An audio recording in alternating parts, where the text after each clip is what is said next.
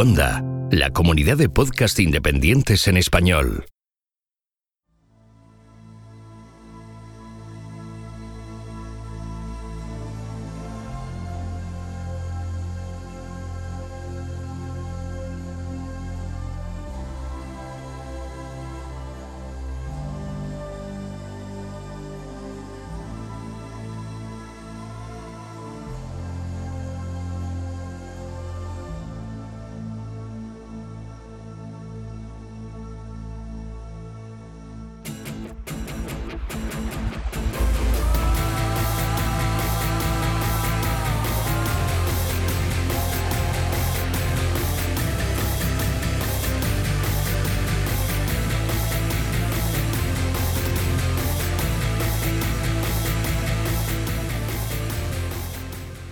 Esto es Istocast, no es Esparta, pero casi.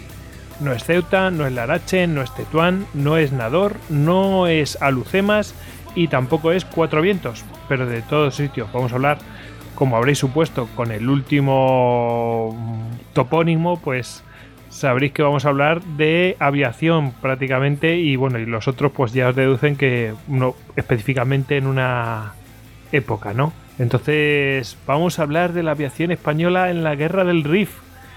Así que para hablar de esto tenemos a... No, ¿a quién tenemos? Tenemos a David, arroba David Nagan. ¿Qué tal David? Pues nada, que estoy montado en mi biplano. Lo que no sabéis es que iba a preparar un Blitztocast y se le fue de las manos. Y entonces fue, fue que la operación Barbarroja se le convirtió en una bagration y está aquí soportando ya el fuego, ¿no? Sí, sí. Y, asediado aquí también tenemos a Tony, arroba Lord Cester. ¿Qué tal, Tony? Buenas aquí vengo de Wingman de David. Y bueno, dos cosas. Primera, ya Evox ha escuchado, David ha escuchado a Evox y a los comentarios de las masas que reclaman su presencia. Ahora nos ha honrado por fin de nuevo. Oh. como todo, tratando un programa sobre la aviación española, pues bueno, que menos que invocar a Nuestra Señora de Loreto para que la grabación vaya sobre ruedas y con buen viento y que yo tenga que editar lo mínimo. Sí, que, Grande, Tony. Sí, sí, sí. Nos, encomendamos a, a, Nuestra Señora de Loreto, sí, señor. Y tenemos también a Jesús, arroba Bucaner en Twitter. ¿Qué tal, Jesús? Pues nada, aquí esperando a, ver por dónde nos lleva David y como dice Tony, que, todo salga bien, aunque más que vaya sobre ruedas, que, que la sustentación nos, nos mantenga en el aire. Sí, sí, porque sabemos, sabemos que los medios técnicos que tiene Jesús, bueno, pues eh, son recién instalados prácticamente, ¿no? Sí, desde, desde ayer por la desde ayer por la mañana soy cliente de, otra compañía y, estaba rezando, digo, ya verás cómo me hace, me pegan el corte o me hacen cualquier cosa y no, y no puedo grabar. Bueno, aguanta, aguanta, que eso, eso es lo importante. Una compañía rifeña, verás. no digamos el nombre de la compañía. que... Es, verdad, no, no, vamos a decir que la compañía vieja solamente tiene tres letras y dos son iguales. bueno, pues que hagan sus cabalas.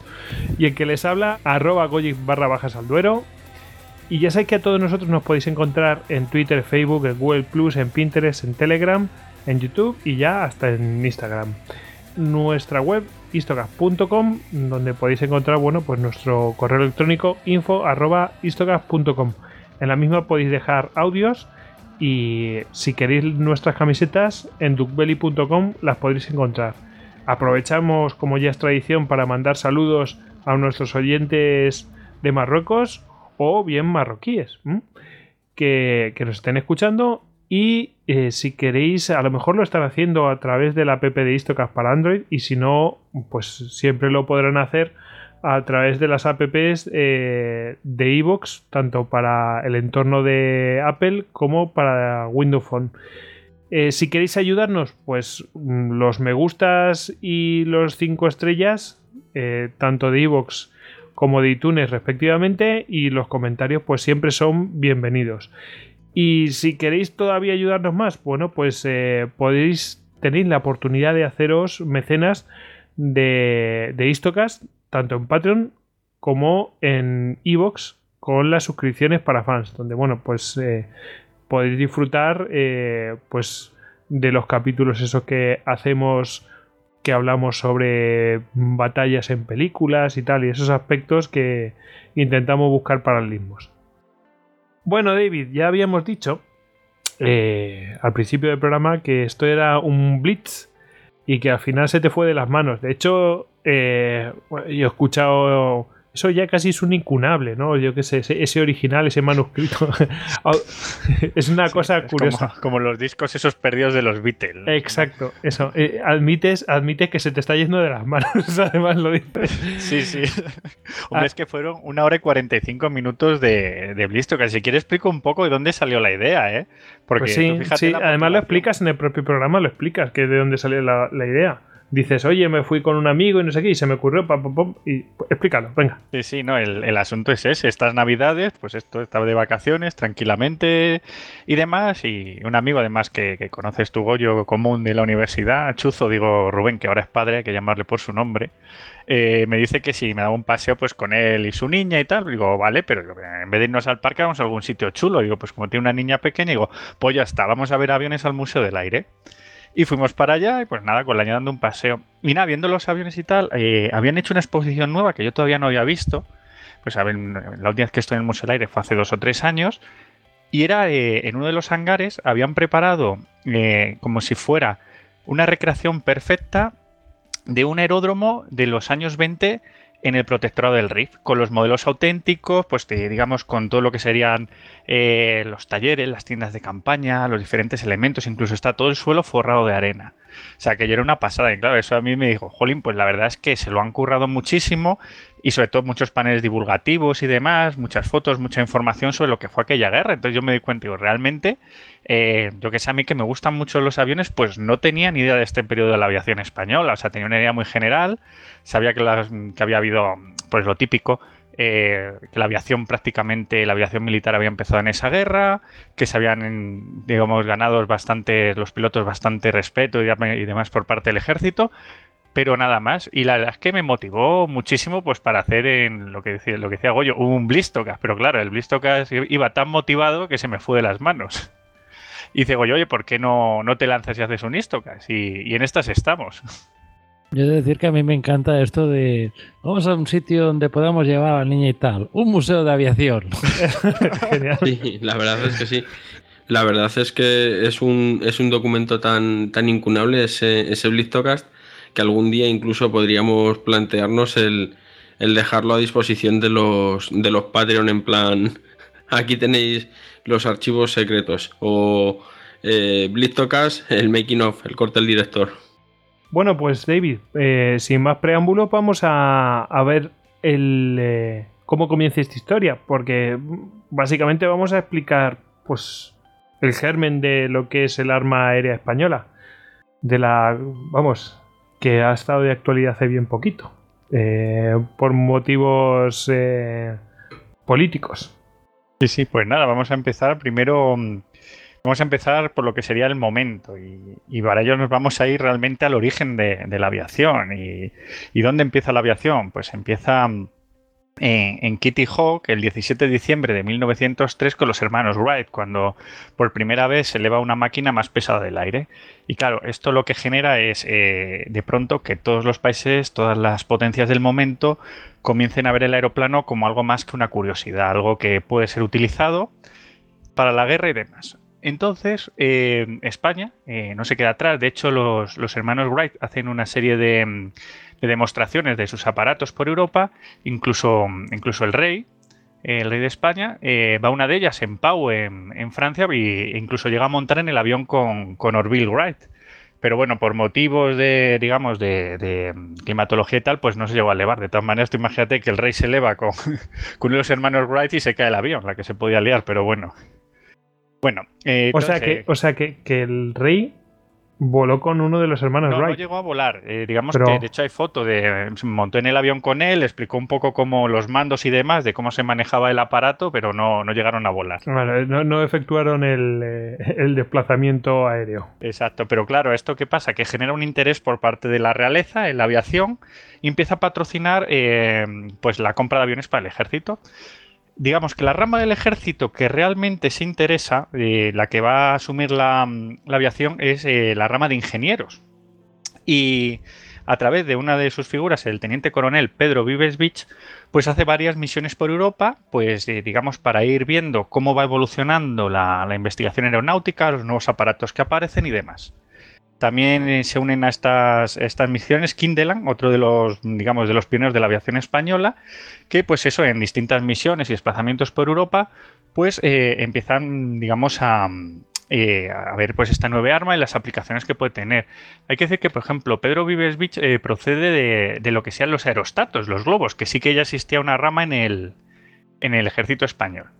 Y bueno, en el año 1910, hablamos que en 1903 fue el primer vuelo, pues en el año 1910 eh, ya eh, se encarga a Kindela pues que compre unos terrenos en Cuatro Vientos, o sea, sé, al lado de, Madrid, donde estaba actualmente el, aeródromo y el Museo del Aire, y comience pues eh, a adquirir aviones. Los primeros aviones que se adquieren son los aviones franceses, los Maurice Farman, perdón, los Henry Farman, que, que, bueno, eran aviones de, pues, digamos, muy, muy endebles, o sea, aviones prácticamente artesanales.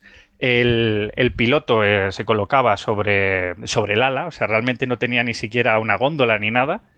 Eh, tenía un motor propulsor, esto quiere decir que el motor iba detrás de, de donde se colocaba el piloto.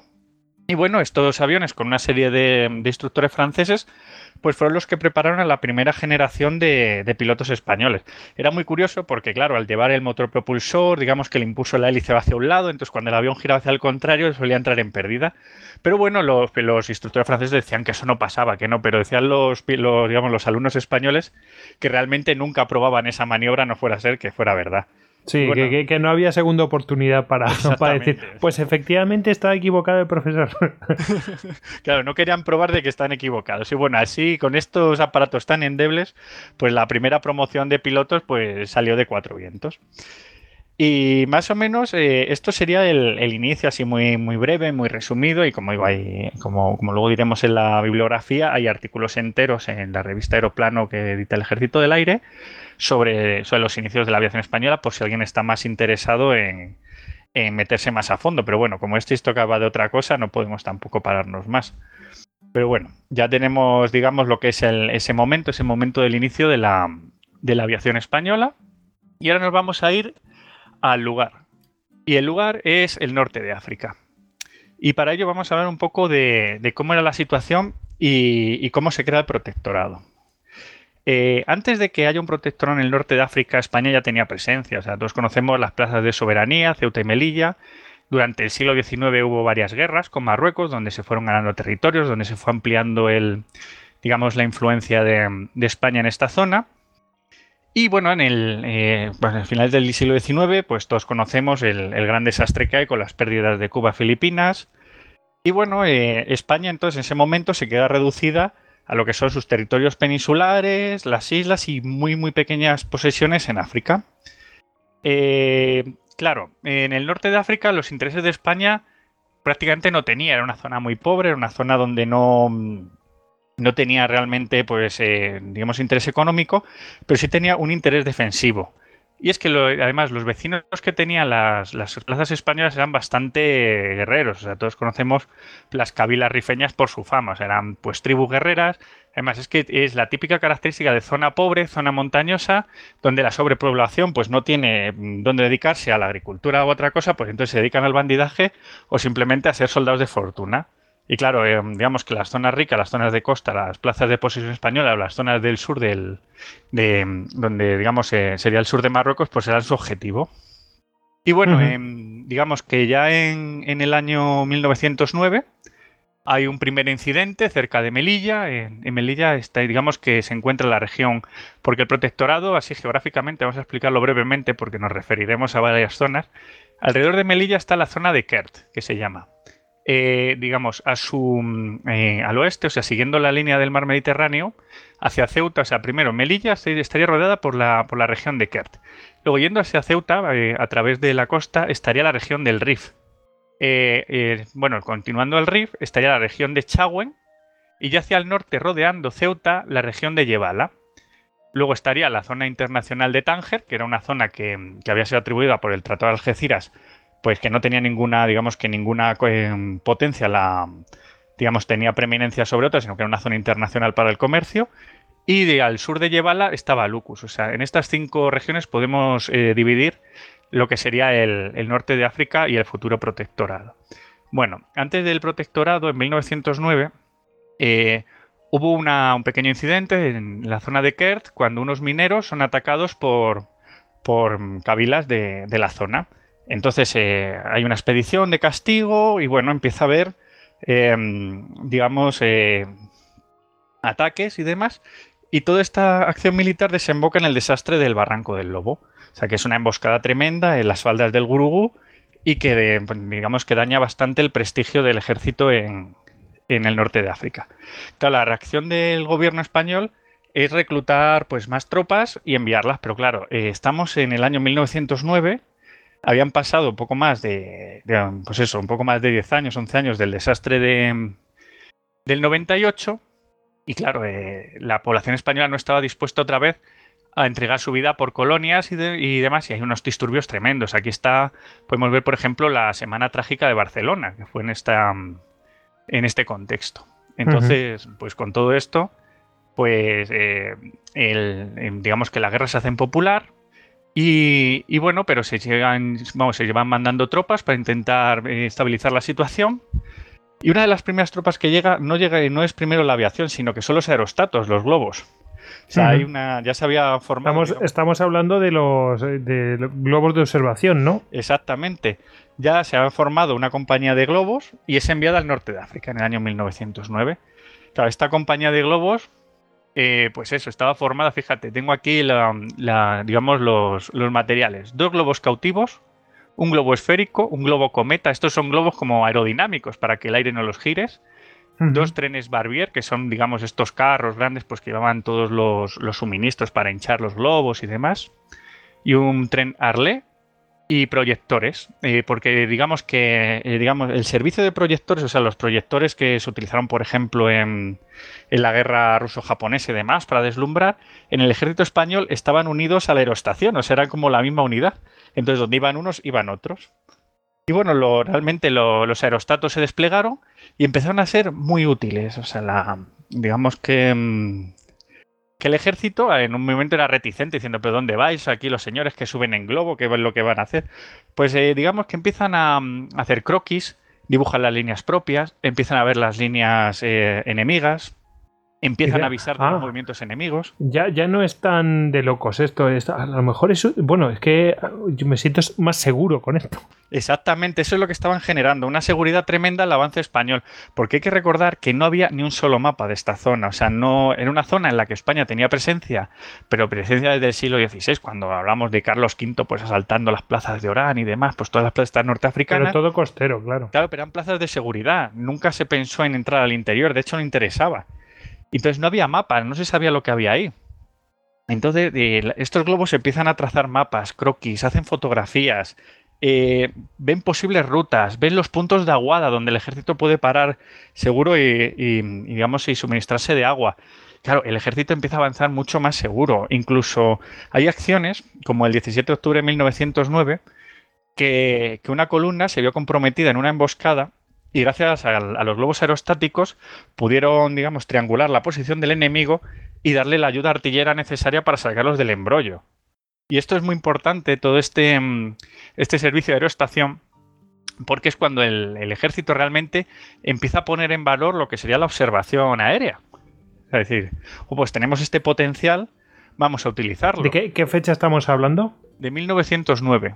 Fijaos, estamos a pocos años de la Primera Guerra Mundial, ¿eh? o sea, que ya se está dando uso mmm, cosas que, que, después, bueno, que hemos visto, ¿no? Cuando hemos tratado, hay un capítulo entero a la guerra aérea en la Primera Guerra Mundial, que hablamos de todos estos temas, pero claro, estamos hablando de unos años antes. Claro, y estamos hablando, por ejemplo, la, la, aeroestación ya se utilizó en la guerra eh, de, de, secesión americana o en la guerra de Cuba, pero claro, eh, esta es la, digamos que es la primera vez que España la utiliza eh, digamos, en, en, sus unidades, integrar a sus unidades de tierra pues para, para realizar ataques y da, da, un resultado bastante positivo. Y bueno, eh, esto fue en el año 1909. en el año 1911 vuelven, vuelven los globos aerostáticos porque hay otra crisis en, la región de Kert, alrededor de, Melilla. Y bueno, eh, la situación se estabiliza aquí. Pero bueno, la situación internacional empieza a moverse, estamos en pleno proceso de colonización de África, y claro, eh, le toca el turno a Marruecos. Marruecos en el siglo XIX había tenido unos problemas tremendos, unos disturbios enormes, el sultán de Marruecos ya no controlaba su territorio y los franceses, que son muy listos, que ya estaban en, Argelia, le habían birlado Túnez a los italianos, dijeron, pues vamos para Marruecos. Y conseguimos todo lo que es el norte de África pues como una posesión. Pero claro... De una atacada. Exactamente, pero tú imagínate, claro, que, que si los franceses se hacen con el protectorado de todo Marruecos, el estrecho de Gibraltar ya no tiene a la gran potencia del momento, y no hablo de España, sino de Gibraltar y de Gran Bretaña. Sí. Entonces eh, Gran Bretaña obviamente dice, oye, pero ¿dónde vais vosotros? Entonces pues, preferimos que haya alguien que sea más débil que, que se metan los franceses. Ahí le has dado. Entonces eh, lo que hacen es decir, vale, hay un protectorado en Marruecos, lo aceptamos entre todas las potencias, pero el norte de Marruecos, la zona del estrecho, va a estar bajo la administración española. Ese, digamos que es el, inicio de, del protectorado. Y así, el 27 de noviembre de 1912 se firma pues entre el gobierno francés y el gobierno español un convenio para el protectorado. Así muy resumido, ¿en qué consiste un protectorado? Eh, la soberanía es marroquí, o sea, hay un gobierno marroquí, el sultán es el soberano, pero en la práctica hay, digamos, un alto comisario, en la parte francesa y la española español, que ejerce la seguridad pública. Eh, digamos que tiene pues una serie de, mandatos pues, y de poder sobre el territorio. Luego eh, hay una especie de figura que se llama el jalifa, que lo máximo que, que traducir es como una especie de vicario, o sea, un tipo que estaba puesto por el ayuntamiento que se dedicaba pues a ejercer lo que sería la, la, voluntad del sultán, pero que realmente en la práctica pues no tenía ningún efecto. Entonces, claro, empieza el, eh, digamos, el protectorado. O sea, la, organización de España se encuentra con un marronazo que no se ha buscado, que es ejercer la soberanía de un lugar que realmente no le interesa, pero bueno, también había perdido un imperio y ve aquí la oportunidad de decir, bueno, tenemos que tener algún, algún sistema colonial como tienen los demás países, porque si no es, una pérdida de prestigio enorme, una nación que había tenido tanto y que se había quedado en nada, prácticamente.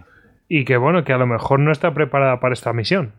Exactamente, venía, además venía de un, de un periodo tremendo del siglo XIX que había sido horrible y demás, y en el siglo XX pues empieza con estas, eh, con, digamos, con, este, con esta tesitura. En un principio, la verdad es que fue bastante inteligente la, la posición de España. Eh, tenía una serie de plazas, tenía Tetuán, tenía Larache, eh, tenía Ceuta, tenía Melilla, y lo que intenta es, eh, de forma pacífica, a través de negociaciones, de sobornos con las cabilas del lugar, pues ir, digamos, expandiéndose de forma pacífica. Digamos, a una expansión muy lenta, muy tranquila, a través de lo que sería su protectorado, ir ejerciendo la soberanía sin, digamos, sin, sin incomodar pues a, las tribus. Que estas tribus, ojo, no eran tribus que fueran contra la, presencia española, eran tribus que eran directamente hostiles al sultán y que España, en la figura del protectorado, tenía que proteger la soberanía del sultán. O sea, era todo un lío de estos coloniales. Sí, vamos, que, básicamente mm, nos veían como enemigos entre otras cosas porque íbamos contra, o sea, que íbamos contra su enemigo, o sea, íbamos con su enemigo. Exactamente, o sea, era el orden y la ley que venía pues a gente que era tribal o que era un sistema de gobierno totalmente distinto. Y que no querían una autoridad como el exactamente, Exactamente, Y por supuesto no de una nación extranjera ninguna autoridad más que la suya propia. Exactamente. ¿Qué pasa? Que sobre todo en la parte, vamos a hablar mucho de la parte em, eh, oriental y la parte occidental del protectorado. La parte oriental, pues digamos que cuando nos refiramos a ella, eh, sería eh, Melilla y sus alrededores, y la parte occidental, la parte de, de, Tetuán y de Ceuta. Y en esta parte última, entre Tetuán y Ceuta, en la zona de la Yevala, empieza a haber digamos, los primeros levantamientos, las primeras cabilas rebeldes, esas cabilas que no se quieren rendir, que no quieren eh, dejarse sobornar por los españoles, que siguen pues con su, con su postura pues guerrillera y demás. Entonces, eh, en este contexto ven que el gobierno español ve que la evolución bélica va a más y en el año 1913 eh, se envía el servicio aeronáutico militar al norte de África. este es el primer envío de una fuerza expedicionaria de un país europeo a, una colonia. O sea, prácticamente eh, primera intervención colonial de, de una fuerza aérea. Sí. Bueno, no, no podemos ni llamarla. No, casi no la podemos ni llamar Ahora, así. ahora lo vamos- a ver un poco en qué consiste, pero es una, una fuerza aérea organizada, porque sí que, por ejemplo, en, la- en las guerras que habían tenido los italianos con los otomanos, que habían sido un par de años antes, habían participado aviones, pero prácticamente eran aeroclubs militarizados. O sea, era un tío que tenía su avión experimental y dijo, oye, me pillo dos granadas y me voy a la guerra. O sea, no era una organización eh, militar, pero esto sí que era ya una organización militar. De hecho, ya estaba institucionalizado como cuerpo militar y fue enviado como tal. Y si quieres, vemos un poco el, el- el equipamiento. Venga, vamos a ver qué mandaron para allá. Esta fuerza expedicionaria estaba mandado por, por Alfredo Kindelan, del que hemos hablado, que fue uno de estos primeros expedicionarios por Europa comisionados para, para comprar aviones. Y bueno, eh, sale en un vistoso desfile por las calles de Madrid, porque claro, aquello era todo nuevo. La gente los aviones los había visto en cuatro exhibiciones que se habían hecho en Madrid y en Barcelona. Pero claro, una fuerza militar de aviones no se había visto nunca. Entonces fueron todas las tropas por Madrid en plan paseo hasta la, la estación, creo que fue la estación de mediodía, que no sé cuál es ahora. Espérate, creo que es Delicias. y fueron creo que allí sí. para, para embarcarse y, y dirigirse a, hacia Algeciras y ya embarcar a África. Y bueno, eh, la composición de esta unidad era de, de tres aviones Maurice Farman MF-7, que eran eh, biplanos con una hélice propulsora. Eso significa que la hélice está detrás de donde se sienta el, el piloto. Era un, era un biplaza. Cómo mola, ¿eh? Estos cacharros, estos cacharros de, pues prácticamente de, de pierno de Yuna. Sí. Esto búscalo en internet, verás, verás la sensación de seguridad que da. Vale, vale. Sí, sí, tiene además que, que es un, que es que era- eran endebles, o sea, estaban hechos de cables y de tela. Esto es lo que además los británicos luego llamaban gun bus, que eran estos como si fuera autobús de tirador, o sea, que, iba el- que como el tirador tenía el campo despejado porque no llevaba la hélice delante, pues se creía que era mejor para, para caza. Pero bueno, fue uno de estos conceptos que había al principio de, de la aviación, de qué tipo de, de modelo de avión iba a ser el más exitoso. Joder, madre mía. Sí, ya lo estoy viendo y da miedo, sí. Bueno, estos iban equipados con un motor Renault de 70 caballos o un motor de Dion de 80 caballos. O sea, fíjate la poca potencia que tenían. Que eran avioncitos. Bueno, luego también se enviaron cuatro Newport 4G que eran eh, monoplanos, o sea, esta vez no son biplanos, son monoplanos con hélice tractora, o sea, estas llevan la hélice delante y son monoplanos. O sea, para darnos cuenta, el ejército español había comprado una panoplia de armamento de todos los tipos para ver cuál era el que mejor funcionaba para hacer una fuerza aérea. O sea, es que lo que está mandando era prácticamente elementos experimentales. Y bueno, este avión iba equipado con un motor eh, Daimler de 90 caballos. Joder, pues eh, Ah, no, no, perdón, no- eh, eh, no, iba con un motor NOM de 50 caballos. no que- es, no es mala estrategia. Sí, es que el, el- el que iba equipado con un motor Daimler de 90 caballos era el Longer Feitflieger, que se compraron cuatro ejemplares a Austria. Y este sí que era un biplano con hélice tractora, que es el típico avión de la Primera Guerra Mundial que todos tenemos en mente. O sea, un avión con la hélice al frente y biplano. Pero claro, también es para verlo. O sea, parece, parece como el antepasado dinosaurio de los aviones que dos o tres años después lucharon en la Primera Guerra Mundial. O sea, es que estamos en los inicios de la aviación, los primeros proyectos, lo que se iba viendo, lo que dices tú. No era mala táctica, claro. No era una fuerza que estuviera destinada a la guerra, era una fuerza que se había comprado para, para testearla, para ver cuál era lo mejor, qué es lo que mejor se podía utilizar para la guerra, cuáles se adaptaban mejor a, a las condiciones de, de la aviación española, pues para, para seguir por ese camino. Y bueno, aparte de lo que hemos visto en material Tony, aéreo, no sé si que- creo que Tony quería in- eh, intervenir. Sí, ibas hablando.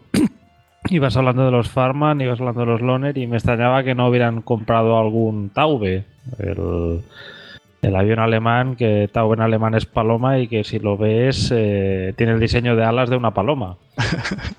Sí, sí, el Loger además también tiene ese diseño. O sea, yo cuando lo veo digo, pero ¿cómo pueden hacer aviones? Parecen aviones góticos. O sea, de estos que dices, parece que los han sacado de una película de Tim Burton. Bueno, bueno. em, Bueno, si quieres seguimos, seguimos. con el despliegue, sí. Y bueno, aparte de... Bueno, espérate que, que Jesús también quería intervenir. Sí, que estaba viendo las, los, las fotografías de los aviones, de los que, que estaba comentando David. Y sí, sí, molan mucho si se monta otro, porque vamos, yo ahí no me monto ni por todo el oro del mundo. ¿eh? No, la verdad es que se tenía que tener mucho valor, ¿eh? De hecho, fíjate, como curiosidad, cuando, cuando estos aviones, los primeros que se compran, los farman de entrenamiento, eh, los modelos que se compran no son todos iguales, sino que hay algunos modelos que llevan un motor de 25 caballos que son para ir dando saltos en la pista, o sea, no para volar, sino para dar un salto por si alguno dice, no, yo con esto no puedo, con esto ya no puedo, pues dejar la aviación. O sea, tú fíjate cómo era la evolución. Primero daba saltos, luego hacía vuelos muy cortitos sobre el aeródromo y ya por último ya podías volar como mucho un par de horas. 25 caballos, madre mía. Hay patinetes eléctricos de estos que van por las calles que tienen más potencia. Pues sí, casi, sí, sí. Sí, sí, tremendo. Claro, eran para dar saltos realmente, eran para volar, era para que es algo, que es algo, que no, que no. O sea, una cosa, pues para probar un poco lo que serían cometas, cometas con motor, es que no hay otra definición. Y bueno, eh, continuamos un poco hablando del resto de la expedición que se mandó al norte de África. Iba un capitán jefe, obviamente, que era Alfredo Kindeland, luego nueve pilotos para estos aviones, seis observadores, porque muchos de ellos eh, eran biplanos, o sea, biplazas, perdón. Y claro, eh, digamos que su función principal era el reconocimiento. Le hemos hablado de los aerostatos y con la aviación lo que se intentaba es reforzar este componente. Es decir, jolín, pues si nos han dado este resultado, vamos a probar que si los aviones pueden ir un paso más allá y hacer un reconocimiento más lejano y traernos mejor información. Bueno, un maestro de taller, un camión taller, un fotógrafo, un camión almacén, un sargento, cuatro camiones, 55 tropas, un automóvil y un remolque. O sea, una buena expedición, ¿eh? Parece más una expedición científica que una expedición militar. Pues sí, la verdad. Oye, que he mirado, he mirado lo de. Para comparar, una bicicleta eléctrica ahora mismo pues viene a tener unos 20 caballos, una cosa así. Ah, pues fíjate. casi, casi los bichos de entonces. Sí, no, pero estos bichos lo que hemos dicho. No lo, decía, no lo decía por hacerme el gracioso, o sea, es que, no, que verdad. que tiene más potencia. Sí, pero es que estos aviones, por ejemplo, el, el Farman son 70 caballos, el Newport 50, el Loran Flieger 90. O sea, es que flipa. son, son cacharrines. De todas maneras, no tiene que inspirar mucha confianza cuando llevas eh, dos cuatro aviones y, llevas seis camiones de, o sea, llevas seis camiones de material por si se estropea, por si no sé qué, por si no sé cuántos. Eso no tiene que ser mucho, dar mucha confianza. Sí, mira, la cantidad son de los MF7, los Maurice Farman iban tres, de los Newport 4G 4, de los Lohar Flieger 4. O sea, estamos hablando de una fuerza de 11 aviones. Eh, luego se unieron, hay que decir, eh, eh, tres eh, Maurice Saunier 3G que le regala el conde de Artal, pues un, digamos un, hacendado catalán que vivía en Buenos Aires, pues viendo la afición que tenía el rey, que hemos dicho por los aviones, pues le hizo este regalo. Y claro, el rey dice, ah, pues mira, más aviones, vamos a llevarlos al norte de África. eran aviones prácticamente de exhibición, de entrenamiento, o sea, una, pues aviones muy endebles, pero claro, como había lo que había, y en el norte de África se necesitaban aviones, pues también se fueron después con la expedición. Una cosa tremenda. Y bueno, este, esta primera fuerza que se presenta allí, claro, totalmente extrañado, dice, ¿y estos, y estos bichos? Estamos en el año 1913, ojo, un año antes de que empiece la Primera Guerra Mundial. Y empieza eh, pues, eh, a haber un despliegue, un despliegue. Se despliegan eh, principalmente en el aeródromo de Tetuán, de hecho ese fue su primer destino. Y claro, ahí tenían que aprender todos los procedimientos, eh, digamos, cómo volar, las condiciones eh, para conservar el material. Tenían que aprender absolutamente todo. O sea, se tuvo que, empezar desde cero. O sea, ya era una tierra extraña, era mucho más al sur, ambientes subtropicales y claro, eh, la aviación pues tenían que adaptarla completamente. Pues el funcionamiento de los motores, absolutamente todo. Y empieza pues eh, este despliegue, empiezan a probar procedimientos y el primer vuelo se hace el 2 de noviembre y lo hace el teniente Alonso en uno de estos Newport, que eran los, los, los monoplanos. Y bueno, hablamos que el 2 de noviembre se hace el primer vuelo y el 19 de noviembre ese, el primer avión es derribado. O sea, un, Maurice Farman que está eh, volando sobre la posición del Monte Cónico eh, es alcanzado por fuego rifeño. Claro, imagínate un rifeño que va a aparecer aquel cacharrito. Este que hemos visto que tenían los Maurice Farman son los que tenían el motor propulsor, que vamos, parecen, una cometa. Claro, lo vieron, le, dispararon, el avión, pues obviamente no podía mantenerse en el aire. Eh, iban a bordo de este, de este avión eh, los tenientes Julio Ríos Angüeso y el capitán de ingenieros Antonio Barreiro Álvarez. Y bueno, pudieron más o menos aterrizar el avión y lo destruyeron. O sea, para que, aunque nosotros vemos un cacharro endeble, uno de estos eh, cacharritos en aquel momento era tecnología punta. Tú imagínate que los coge un rifeño. Así que lo destruyen y por esta acción pues les dieron a estos, eh, al teniente y al capitán les dieron ambos unas cruces laureadas de San Fernando, o sea, por la acción de, pues de, hacer un reconocimiento, ser heridos y, salvar, pues digamos, el, bueno, salvar, eh, digamos, destruir el avión y, poder eh, mantenerlo, digamos, eh, a salvo de los rifeños. Bueno, ya hemos visto efemérides, primer vuelo, primer derribo. Y bueno, los procedimientos van aumentando y se va viendo que los aviones, aparte del reconocimiento, tienen otro potencial. Y se, estudia que, por ejemplo, en la guerra que tuvo Italia con, el Imperio Otomano, eh, los aviones de los italianos, en algunos casos, iban armados con granadas que lanzaban pues, sobre los enemigos que sobrevolaban. Entonces dije, digamos que los españoles dijeron, oye, ¿y nosotros no podemos hacer esto?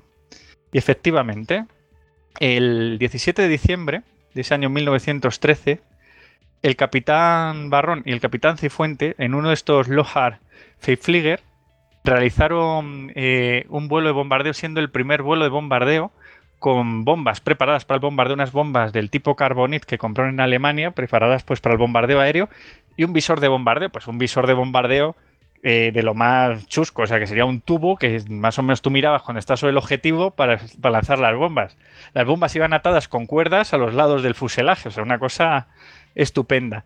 Y este fue una de, las grandes efemérides, el primer eh, bombardeo aéreo con, visores y con, y con, bombas de aviación que se realizó en la historia.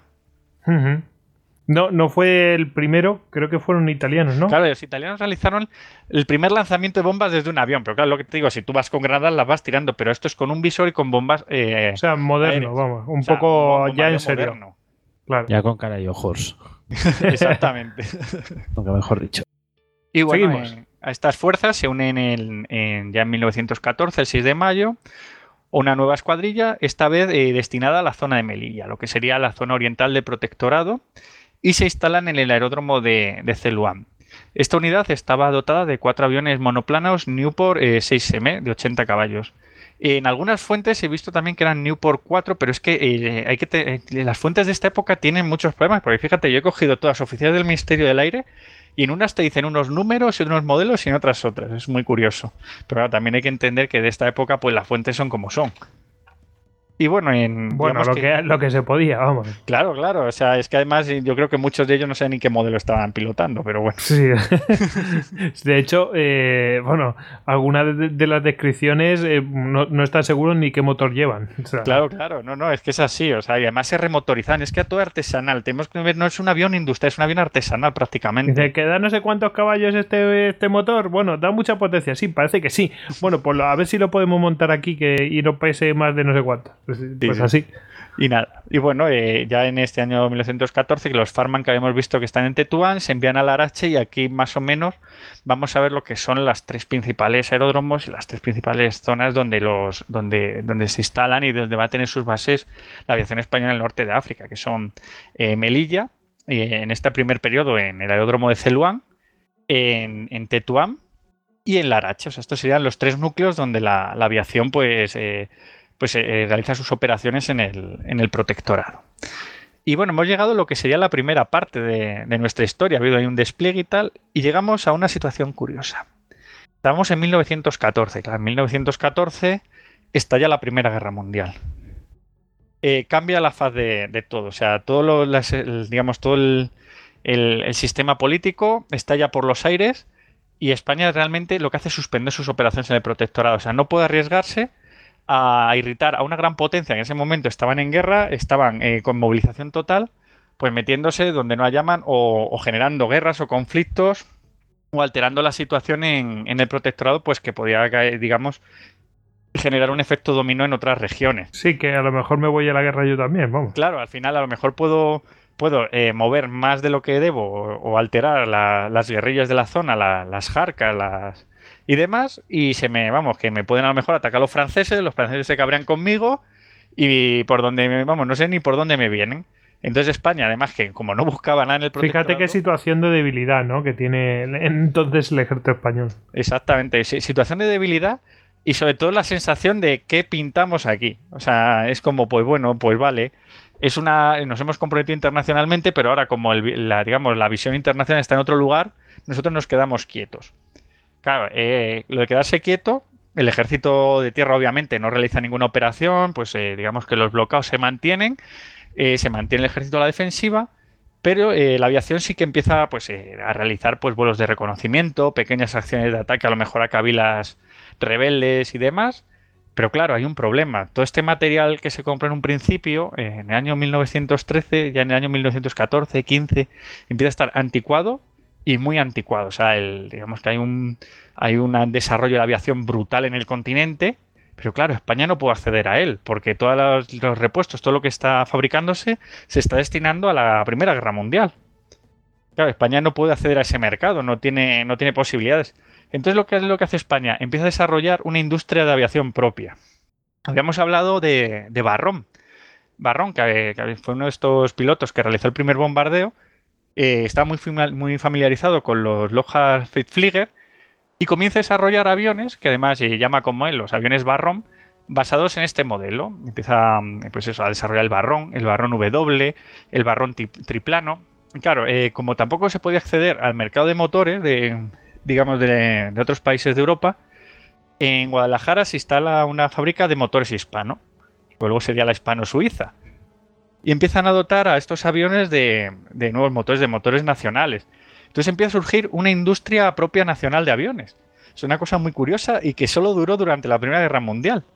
Empiezan a motorizarse los aviones, pues, los Barrón y demás. Luego también en, Cuatro Vientos, en, los talleres de Cuatro Vientos, se empiezan a modificar otros aviones eh, que se llaman mixtos, que esto es curioso porque no he encontrado ninguna foto de ellas, tampoco hay documentos. O sea, se conocen porque estuvieron desplegados en el norte de África, pero no he visto ninguna foto ni nada de ellos. Están, vamos, que son, son aviones, pues también biplanos, eh, de hélice mm, tractora. Y bueno, pues con estos aviones se va tirando, se, le, se sustituyen los que hemos hablado que fue el primer despliegue en el norte de África por estos aviones de, de fabricación nacional.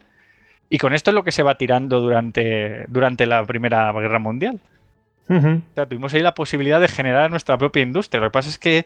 Ahora va a pasar una cosa, ¿verdad? Claro, fue una evolución extraña, porque es como divergir. Fue una evolución rollo ahí convergente, porque claro, fuimos hacia lo, hacia lo mismo.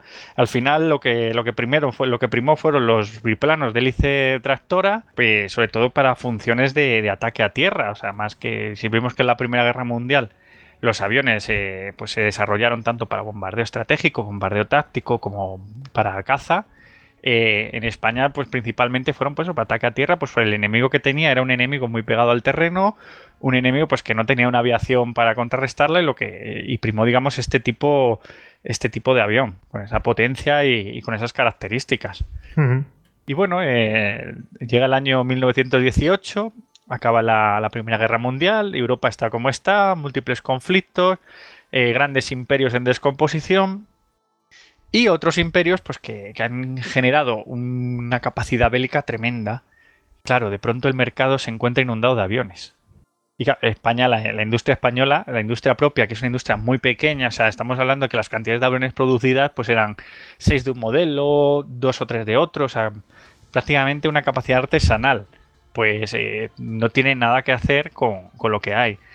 Y claro, eh, también los militares españoles han estado siguiendo eh, la guerra, la Primera Guerra Mundial, la evolución de la aviación y deciden pues hacerse con una aviación más moderna porque saben que muy breve van a tener que, retomar sus obligaciones en el protectorado. Y aquí aparecen algunos de, los aviones que luego van a ser míticos en, estas batallas de, de la Guerra del Rif. Tenemos, por ejemplo, el, el APRO 504. Este avión eh, es un avión de entrenamiento, aunque en la Primera Guerra Mundial sí que se utilizó para realizar varios raids y, varios ataques, sobre todo eh, raids a, bases de, de cepelines. ¿Y por qué se compra este avión? Porque este avión de entrenamiento lo que hace es que va a generar las nuevas promociones de pilotos con lo que sería la misma filosofía que la, Royal Air Force. O sea, son aviones eh, biplazas que tienen, digamos, una, potencia considerable. Estamos hablando de, motores de 80 y 110 caballos, o sea, considerable, entre comillas, para ese momento. Eh, y que iban dotados, por ejemplo, de interfonos entre el piloto y el copiloto, de doble mando. Entonces, con estos aviones lo que se proporcionaba era un entrenamiento eh, bastante bueno a los pilotos, o sea, un entrenamiento ya de calidad, no como, como los primeros aviones que, vamos, que eran prácticamente cometas aéreas. Eh, claro, eh, esto está muy bien porque lo que se hace es que la Fuerza Aérea empieza desde el principio, empieza a entrenar bien a los pilotos con aviones competentes. Eh, además de, estos aviones, empieza a haber compras de aviones de combate. Por ejemplo, se compraron 16 DH4, algunos DH9 y DH9A. Eh, estos aviones, el DH4, el Airco DH4 de Havilland DH4, es un avión, digamos, de ataque táctico. O sea, es un, es un, un monomotor, o sea, tiene hélice tractora, es un biplano de biplaza. Eh, eh, el, motor que tiene es un Rolls Royce Eagle. eh, por eso muchos de ellos se llamaban, bueno, cuando se, se encuadraron en los grupos de Melilla se llamaba el grupo Rolls, por el motor que tenían, el Rolls Royce. Y bueno, podían portar 12 bombas de 12 kilos y tenían dos ametralladoras en el puesto de observador. Es muy curioso porque muchos de estos aviones tenían la capacidad de llevar la, la hélice sincronizada con, digamos, el- la ametralladora, perdón, sincronizada con la hélice. Sí, que, que eso que es mm, más bien de combate aéreo, ¿verdad? Exactamente, claro, y no lo ponían porque claro, por la relación de peso convenía quitárselas, no llevar ese peso extra y sin embargo, eh, digamos, de dotar de una doble ametralladora al puesto del observador para que fuera este el que ametrallase a las tropas que sobrevolaban. Sea, también son esas, digamos, esas pequeñas adaptaciones técnicas que se hacían al entorno del, del norte de África.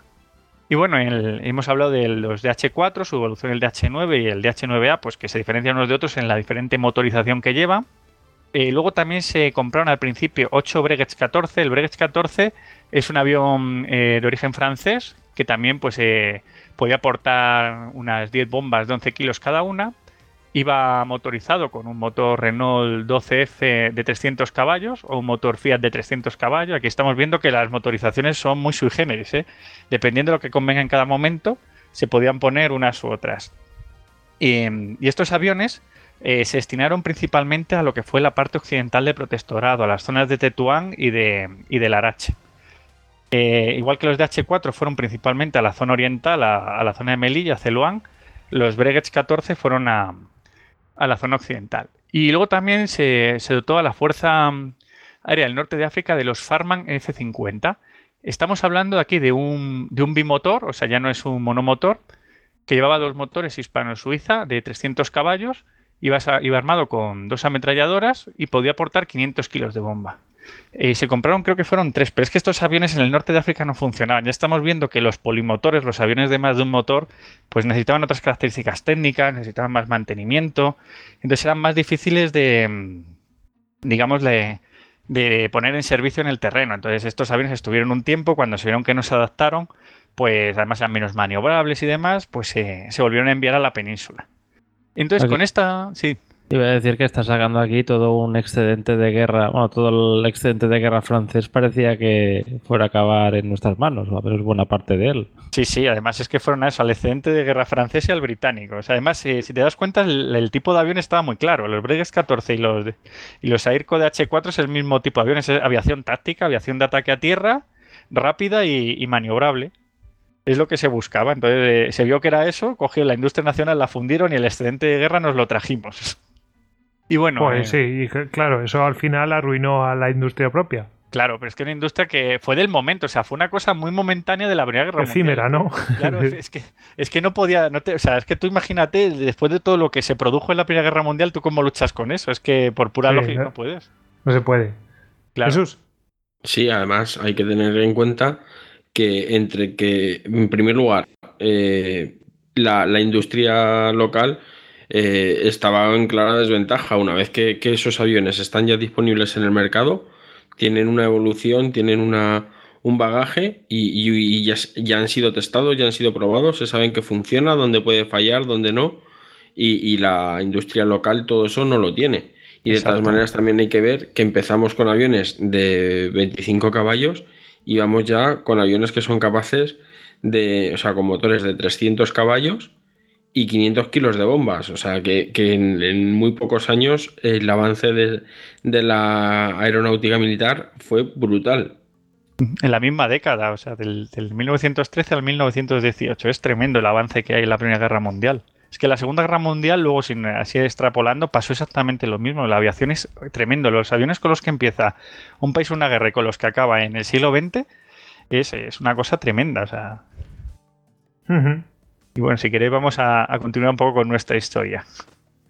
Y bueno, como hemos dicho, acaba la Primera Guerra Mundial y España tiene que volver a sus obligaciones al protectorado. Tiene una nueva Fuerza Aérea renombrada, o sea, con, con estos aviones pues eh, testeados en combate, como ha dicho Jesús.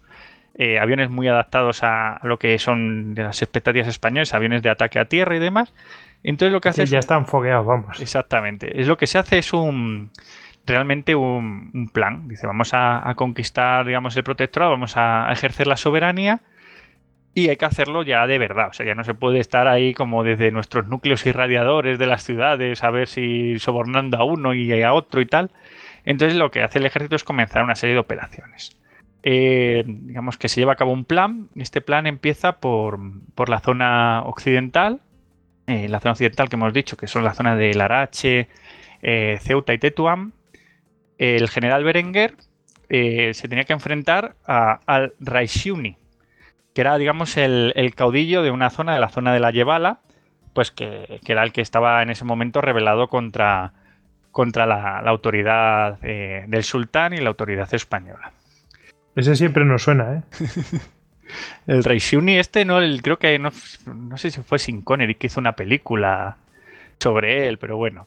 Total, que, que aquí el amigo, pues nada, Berenguer empieza a avanzar poco a poco, muy seguro, empieza a hacer, digamos, pues lo que era la táctica del momento. Eh, soborno a una, a una jarca, eh, a esta cabila pues me la traigo a mi, a mi lado, eh, pues hago una demostración de fuerza aquí, mm, a esto les evito que son un poco más duros, ya volver a por ellos, va así poco a poco. De hecho, logra conquistar el 14 de octubre Sawen, la ciudad de Sawen. Estamos hablando del año ya 1921, eh, desde que acabó la, la Primera Guerra Mundial, el ejército se dedica a organizarse y demás, se compró los aviones y ya empiezan las operaciones de, digamos, de, para, para hacer soberanía en el, en el protectorado. Entonces se conquista la ciudad de Sawen sin, sin pegar un solo tiro, realmente pues con este método. ¿Y qué es lo que ocurre? Pues que en la zona, en la zona oriental, bueno, toda esta, esta operación, pues los aviones de, obviamente, los Breguet 14 y los DH4 que había en, en, Larache en Tetuán, pues eh, operaron junto a las columnas de tierra, sobre todo en labores de reconocimiento. Había todavía muy pocos aviones, no podían organizar realmente bombardeos, había bombardeos esporádicos, pero no era una, una fuerza de combate digamos, como luego se, en lo que luego se convertiría, sino que iban poco a poco, pues avanzando junto a las columnas, dando información y demás. Además que, que eso, que era una, digamos, que esto fue una fase de la guerra que fue muy, muy ligera, no tuvieron tampoco grandes batallas. Y bueno, el Berenguer logra conquistar Sawen, pero bueno, en, mientras tanto en el Rif estaba el general Silvestre, desde, que, desde Melilla, estaba viendo cómo estaba avanzando Berenguer, y dice, pues yo también quiero. Y bueno, creo que esta historia la conocemos, ¿no? Sí, vamos, ya sabes. Pues sí, el- estamos hablando de que el general Silvestre empieza a avanzar, avanzar, Sí. empieza a someter cabilas, se empieza a venir. Nos suena y le sonará, le sonará a los oyentes del, del que hicimos sobre anual. Exactamente, el Istocas número 56, creo. Muy bien, muy bien, David. Ahí Hombre, te he es visto que me lo he preparado. estado también repasando, ¿qué te crees? Ah, yo Venga, venga. entonces, ¿eh? claro, claro. o sea, te- Sí, sí, Bueno, me, lo, me lo escuché en su momento y me lo volví a escuchar porque había cosas que me sonaban con José Carlos, con Hugo. sí, Es sí. durillo, ¿eh? Es durillo. Sí, yo, sí. yo he de hacer una confesión que, o sea, yo lo escuché cuando iba camino de Madrid a los premios Bitácora, que era la primera vez que os ponía cara y os veía, y, y fue un viaje complicado. O sea, yo iba, era una sensación ambivalente de a la vez ilusión y decir, joder, vaya dolor. Sí, sí. Yo te digo, lo- lo- cuando lo grabamos, cuando lo monté y no lo he vuelto a escuchar, ni ganas tengo. y hay gente que se lo escucha varias veces, ¿eh? que lo han dicho, pero Pues no sé. yo lo escuché estando en México, iba escuchándolo por la calle, macho, y se me saltaban las lágrimas, literal, ¿eh? Y no, no me avergüenza decirlo. Es, una- es que es una mezcla de, de tristeza y de y de rabia, ¿no? Porque ves que se podía haber evitado. Es que, bueno, tremendo, tremendo. sí, Te sí. entiendo, Tony, perfectamente, porque eh, fue duro, duro. Terminamos esos días un poco jodidos. Mm. Pero bueno, eh, cosas que pasan. Mm, vamos a centrarnos en, en Silvestre. Como tú, decías, David, vamos a ver Sí, muy- su, ande- muy su muy, deambular ilusionado. Bueno, antes, antes de decir esto de, de Listocast 56 y, y la bibliografía que, que luego vamos a ver, también decir que de- después de esto, ah, pues me voy a ver la serie esta de las enfermeras de, de Antena 3 también, pero creo que eso como fuente no vale. Vale, vale. ok, No, bueno, pero No vale. tra- trata la época. Pues, Pero bueno, oye, me aficioné, ¿eh? me la vi entera. Pero bueno, Vale. las telenovelas pueden sobre mí muchas veces. Bueno, nos centramos. Ah, sí, sí, centrémonos. Entonces, hemos hablado de que General Silvestre eh, avanza hasta la posición de la, de la cabila de Beni Urriaguel, que es la cabila que su, su caudillo era un señor llamado Azelcrin. Y bueno, eh, la posición española era bastante endeble, empiezan a caer los puestos que, que rodeaban eh, al ejército español, el, puesto de Abarrán, el puesto de Igeriben, y, que, digamos que las tropas copadas quieren salir de allí, empieza a haber una desorganización brutal, aquello se convierte en, en un sálvese quien pueda y, y se dirigen todos hacia, hacia Melilla. Bueno, lo que hemos hecho en el Histocast número 56 está perfectamente explicado todo este, este desmoronamiento del ejército español. Que, lo que me voy a centrar es en la aviación, porque también tuvo, tuvo parte en, este, en, esta, en esta acción, en Anuam. Claro, mientras que el ejército español se desmoronaba, eh, pues eh, prácticamente aquello era una carrera de un sálvese quien pueda, los rifeños iban avanzando por todo el territorio que rodeaba Melilla pero claro, nadie en Melilla sabía lo que estaba pasando. O sea, empezaban a llegar soldados heridos, soldados asustados, que contaban historias, que decían, pero ¿qué está ocurriendo? ¿Qué está pasando? ¿Qué ha pasado con el ejército de Silvestre? Nadie sabía nada. Eh, la aviación, que claro, que la que estaba, digamos, en eh, los H4, que estaban basados en Celuán, mmm, tampoco habían hecho pues, sus misiones de reconocimiento. De hecho, habían visto las columnas moverse en, eh, en estado de orden, habían dado ese parte pero fue tan rápido el desmoronamiento que el aeródromo de Celuán se vio cercado. Empiezan a llegar columnas de refugiados, de soldados eh, perdidos, de, restos de unidades, empiezan a llegar a Celuán, donde estaba el aeródromo. Y empiezan a, a, pues a unirse a la guarnición que estaba allá, los soldados de aviación. De hecho, los aviones todavía estaban allí, no dio tiempo ni a sacarlos.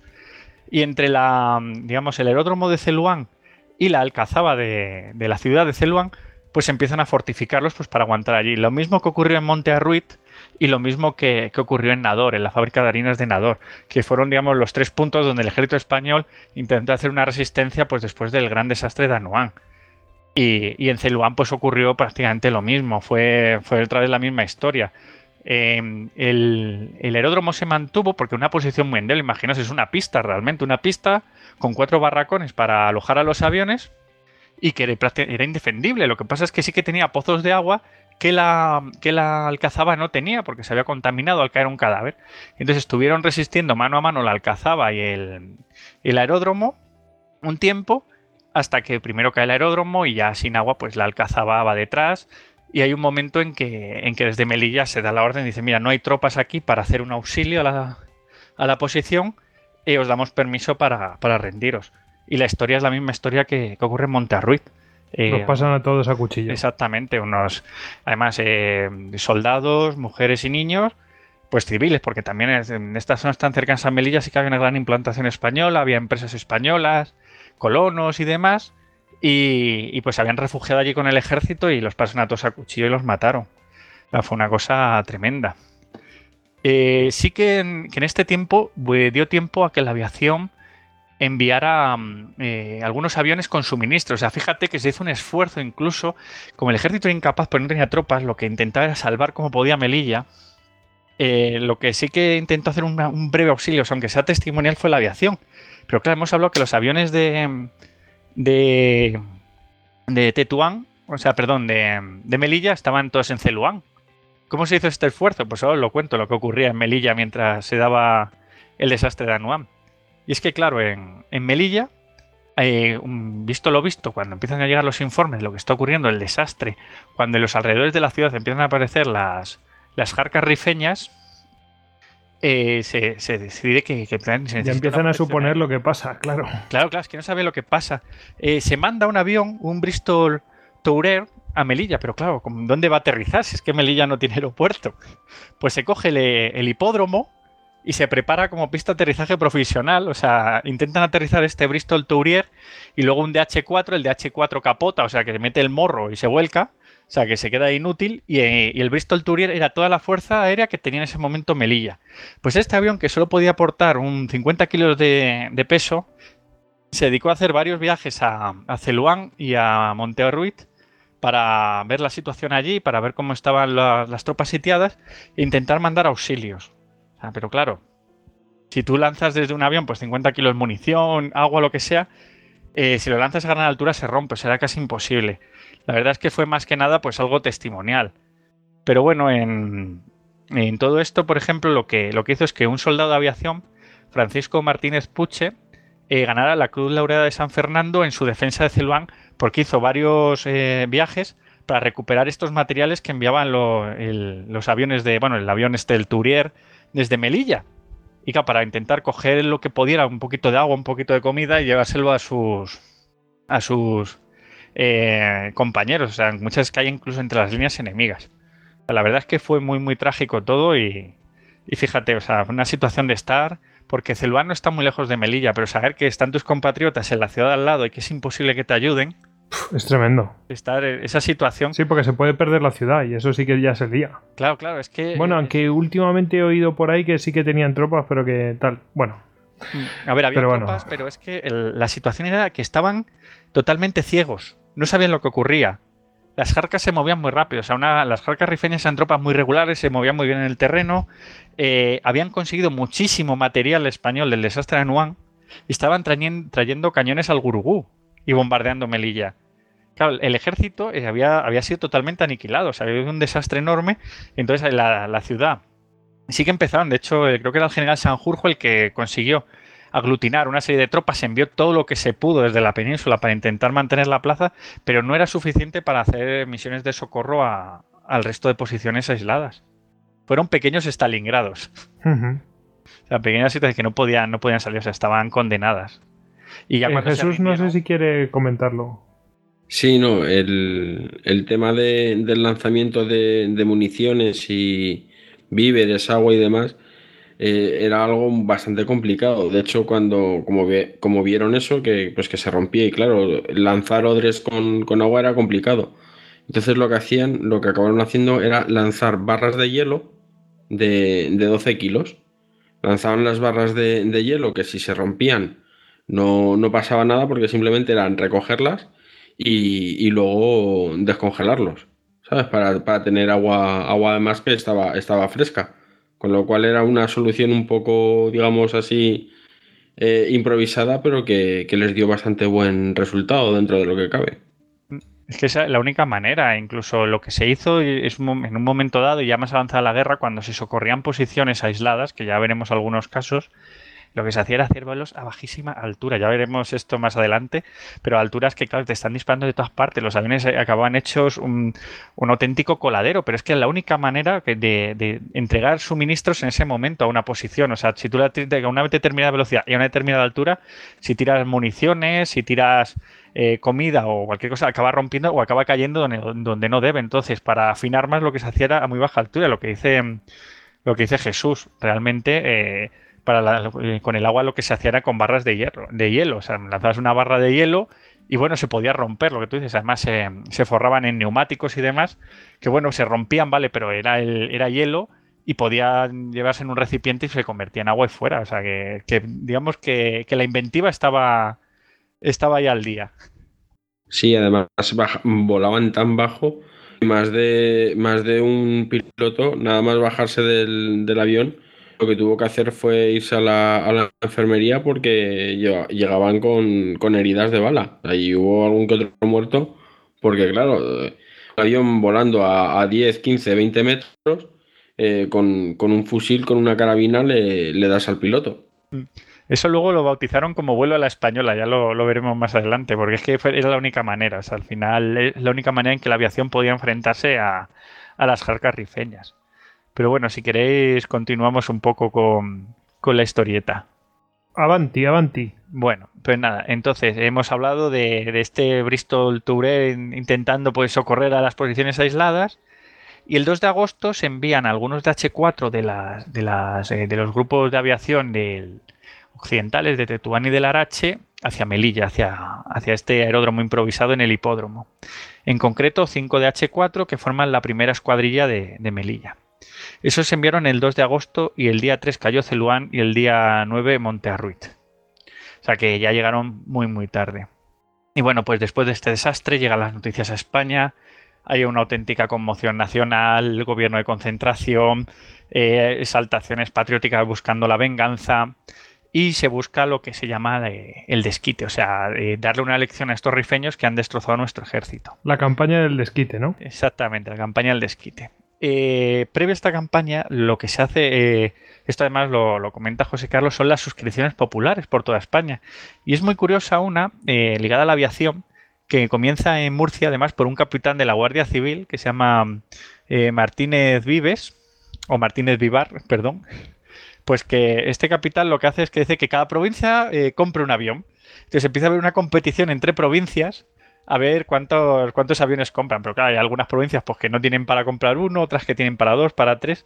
Y estos aviones que eran principalmente de H4, los de Haliban 4, que estamos viendo que dan muy buenos resultados y se adaptaban perfectamente a lo que era la guerra en el Rif, eh, empiezan a, llegar y se, se empieza a serigrafiar los nombres de las provincias. Entonces tenemos aviones como el Salamanca 1 o el Salamanca 2 y Salamanca ha comprado 2. El Zaragoza, el Cádiz, o sea, cada uno con el nombre de, la provincia que realmente la ha comprado. Y esto lo que hacía es que cuando aparecía en los periódicos daba muchísima publicidad a la aviación. O sea, porque estaban viendo la gente que había realmente eh, dado dinero para comprar los aviones que, que habían bautizado esos aviones con el nombre de su provincia incluso no solo con nombres de provincias, sino con nombres de, aristócratas o de, o de, empresas de pues que también se habían, habían, dado dinero para comprar un avión y estos aviones eran bautizados con el, digamos, con el, el Patreon, el patrocinador del aparato.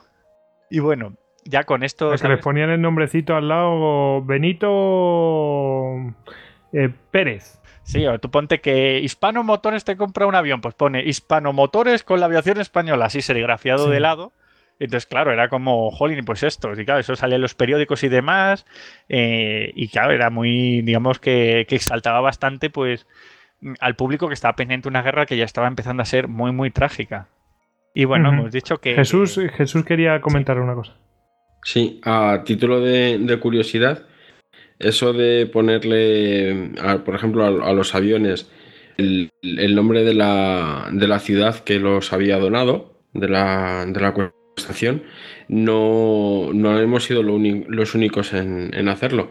En los años 30, México compró unos, em, unos barcos a, la República. De hecho, no se llegaron a entregar todos porque con el tema de la guerra civil algunos lo, fueron confiscados. Y, de hecho, esos barcos iban con, con el nombre del Estado que los había pagado. O sea, de hecho, por ejemplo, ahora hay uno que se puede visitar, yo lo he visitado, que es el Cañonero Guanajuato, y ese es por el, por el estado que lo, que lo pagó. O sea, si eh, había un estado o una ciudad que pagaba el, barco, le ponían el, nombre. O sea, que parece ser que es una tradición que, se ha mantenido a, a, lo largo del tiempo. Incluso los rusos en la Segunda Guerra Mundial, anda que no había tanques que salían la fábrica Octubre Rojo de Stalingrado da este, este para la venganza, da este tanque para la venganza soviética sobre los invasores nazis. O sea, estas cosas que ponían en cirílico que ocupaban media torre. Las inscripciones. Sí, casi, casi. Muy, curioso. Fíjate, no sabía yo eso, lo del Guanajuato. Bueno, sí, sí, además es un barco que se puede, se puede visitar y está, está muy chulo. Está ahí anclado en, Veracruz y tiene el nombre del estado que, con el que, vamos, que lo, que lo financió. y, de hecho yo cuando lo visité me, enteró, me enteré de eso, que eran, creo que eran 14 o 15 barcos los que compraron, los que compró México a la, a la República, y al final no sé si se entregaron, si llegaron a entregar 6 o 7, porque el resto, muchos de ellos estaban ya construidos, pero se confiscaron, se confiscaron durante la Guerra Civil. Curioso. Pues nada, si queréis continuamos un poco. Ya hemos hablado de esta suscripción popular y con ella se consiguieron cerca de 40 aviones, o sea, entre DH4, DH9 y aproximadamente unos 8 DH9A, que, era, que estos además eh, comenzaron a construirse en España, o sea, ya con licencia, ya no se compraban directamente al proveedor, sino que empiezan a ser más barato incluso construirlos en España con motorización propia. Y de hecho, estos, eh, y la fábrica hispano lo que hace es eh, comenzar a construirlos. Y nada, con estos aviones se forma una segunda escuadrilla en Melilla. Hemos dicho que la primera se formó con los 5 de H4 que se mandaron desde la parte occidental del protectorado. Se forma una segunda escuadrilla en Melilla en octubre de 1921 y eh, una tercera en noviembre. Y estos aviones, según va avanzando la campaña de esquite, según el ejército sale de Melilla y va reconquistando todas las plazas que perdió después del desastre de Anuán, avanzan con el ejército y se mm, instalan en un nuevo aeródromo eh, conocido como el aeródromo de Tawima, cerca de Nador. O sea, ya Celuán se dio totalmente por perdido y, desaparece como aeródromo principal de la, de la, zona oriental del protectorado, después de, esa pérdida tan brutal que tuvo. estos terrenos eran mejores para construir un aeródromo en Tawima y, y se decidió pues eh, digamos, enviar aquí estos, estos tres escuadrillas que formaban el segundo grupo de Marruecos, también llamado el grupo Rolls, porque como hemos dicho, todos estos... Los Rolls Royce. Exactamente, todos estos de H4 iban motorizados con el Rolls Royce Eagle, entonces era más fácil. De hecho, es muy curioso porque lo que hacen en las escuadrillas, aunque fueran distintos modelos de avión, lo que intentan siempre es que lleven la misma motorización, porque claro, así los mecánicos pues tienen mucho más fácil el acceder a los motores y el conocerlos.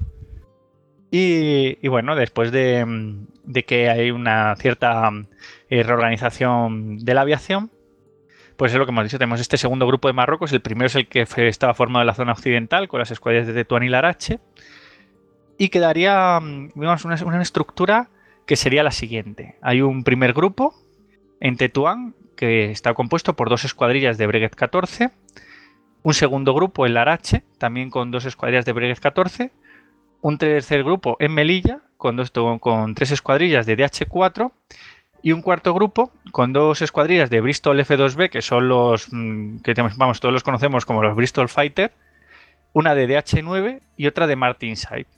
Eh, estos aviones, los Bristol F2 y los Martinsyde, tenían características muy parecidas a los, a los DH9A, que como hemos dicho se empiezan a fabricar en España. Y es que se les pone motorizaciones hispano-suiza, por tanto, aunque fueran distintos modelos de avión, eh, tenían un motor similar y entonces a los mecánicos pues les era muy sencillo acceder pues a, recambios y demás, incluso intercambiables.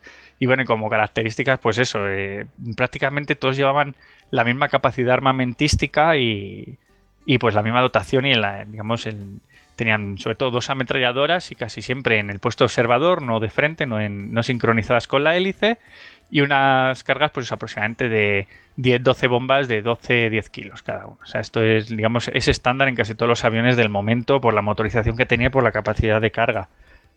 Y bueno, con estas fuerzas se constituye lo que se conoce como la Fuerza Aérea de, Marruecos, que es la Fuerza Aérea que va a ayudar a la campaña de esquite y a reconquistar pues, todo el territorio perdido después del desastre de Anuán.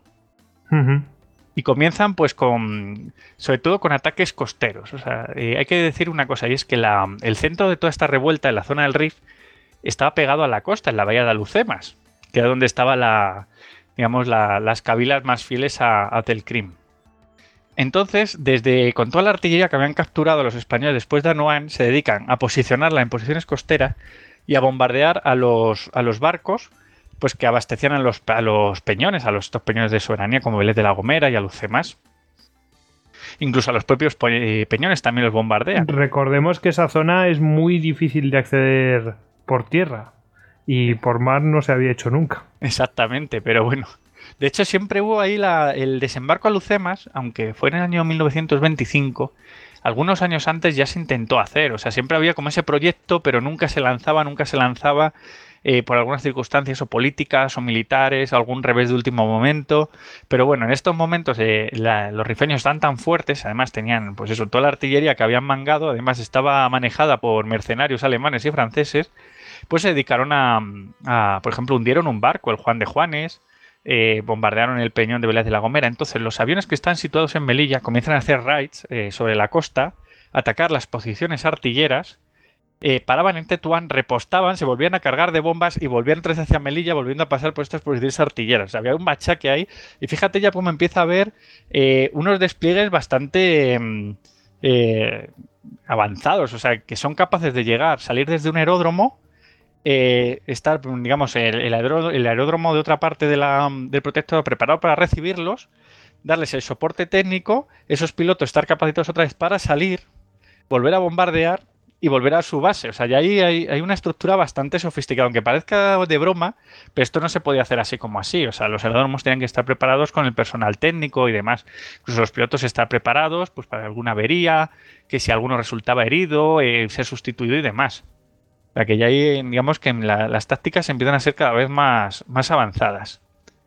Y bueno, en, una de estas acciones, mientras que el ejército avanzaba desde Melilla, eh, pues reconquistando todo el territorio perdido, en, la toma de, de Darket Dani, eh, digamos que las jarcas derriban un Bristol, un Bristol F2B, un Bristol Fighter, y bueno, hacen prisioneros a, a, los, a los tripulantes. Claro, ese avión queda ahí. ¿Qué es el problema? Que si los eh, rifeños cogen un avión, porque esto vamos a ver que es una obsesión constante en la guerra de Abdelkrim de capturar aviones españoles, porque estaba viendo eh, el componente moral que tenía la aviación para los españoles, ojo. Porque cuando los españoles quedaban en un blocado mm, sitios y demás y aparecían los aviones, era una. Eh, insuflaban muchísima moral. O sea, ya no pensaban en rendirse, sabía que si estaban los aviones ahí, iba a venir la ayuda en cualquier momento. Entonces, Abdelkrim sabía eso, y lo que quería era hacerse con su propia fuerza aérea para atacar a los españoles, porque sabía que era un componente moral brutal. Entonces este Bristol F2B se convirtió de pronto en un objetivo primario, había que destruirlo, o sea, no podía estar en manos rifeña. Y se mandó un raid eh, particular para destruirlo y fue, fue alcanzado por las, por las bombas españolas y, se acabó con él. Y bueno, eh, eh, hablamos que, mm, que continúa pues toda esta contraofensiva y, bueno, al final se, se, captura el 17 de septiembre de, de 1900 22 en Ador, el 23 de, septiembre Tauima y el 24 Monte. Bueno, estos fueron, aunque digamos que vamos hablando de historia de la aviación, pero esto fue el avance general del ejército. Se van conquistando todas las plazas que se habían perdido en, el desastre de Anuam. O sea que casi, se, casi se, vuelve a la situación previa, ¿no? Sí, en la, en la campaña de esquite final, o sea, cuando acaba, cuando sale con concluida, que ojo, no se da por concluida por el ejército. Sí que, se va, que hay una serie de objetivos y demás, pero es más que nada por la situación política, por la parálisis política que se da en cierto momento, que se ordena parar esa ofensiva, pero al final de toda esta campaña de desquite, el ejército acaba en las posiciones que tenía previas al desastre de Anuán. O sea, que, realmente en el año siguiente ya estaba la situación exactamente igual. Jesús quería comentar. Sí, el, me llama mucho la atención ese grado, digamos, de, de coordinación para despegar de un aeródromo, mm, bombardear, llegar a otro, volver a cargar, todo eso, digamos, sin, parar. Es que el, tiempo suficiente para, rearmarse y demás. Y, salvando las distancias, me recuerdo un poco al, puente aéreo que se, se organizó en, Berlín, con, esos, aviones americanos saliendo continuamente de Tempelhof y con con un grado de, sincronización bastante, bastante grande. O sea, me, llama mucho la atención que casi 30 años antes, en, unas condiciones que, por muy malas que fueran las del Berlín después de la Segunda Guerra Mundial, no eran tan malas ni de lejos como las que podía haber en el RIF en esos años. Y sin embargo ahí tenías a, estos pilotos y, y al personal de tierra dándolo todo, ¿eh? Es que eran tácticas muy imaginativas, o sea, no, no ponían a la aviación, digamos, bajo una doctrina totalmente del avión tiene que hacer esto, esto y esto, y que no se salga de esas características, sino que dice, pues mira, vamos a intentar un raid de esta manera, ahora lo vamos a hacer de otra, pues ahora vamos a atacar posiciones artilleras, ahora vamos a reapostar eh, nuestras propias posiciones, o sea, es que era, la verdad es que tú, digamos que, la aviación... Yo por lo que he estado viendo, eh, analizando un poco la guerra del Rift, digamos que llevaba su propio eh, sistema, o sea, no estaba como el resto del ejército, no tenía las mismas coacciones que tenía. De hecho, el ejército de África, esto ya es un poco más general, eh, al final sigue esta tendencia, se, prácticamente se convierte, en un eh, se convierte en un ejército autónomo. A mí me recuerda en ciertos aspectos, y seguro que Tony también le recuerda a ese ejército japonés en Manchukuo, o sea, ese ejército que aun siendo un ejército nacional español en el norte de África, pues empieza a tener unidades tan propias, unidades tan adaptadas a ese territorio, eh, que al final pues eh, acaba siendo pues eh, muy autónomo y empieza a generar su propia doctrina de combate. Y la aviación del norte de África estaba haciendo exactamente eso. O sea pues, eso de volar de, uno, de un aeródromo a otro sobre territorio enemigo y volver o sea eso dices tú el puente de Berlín.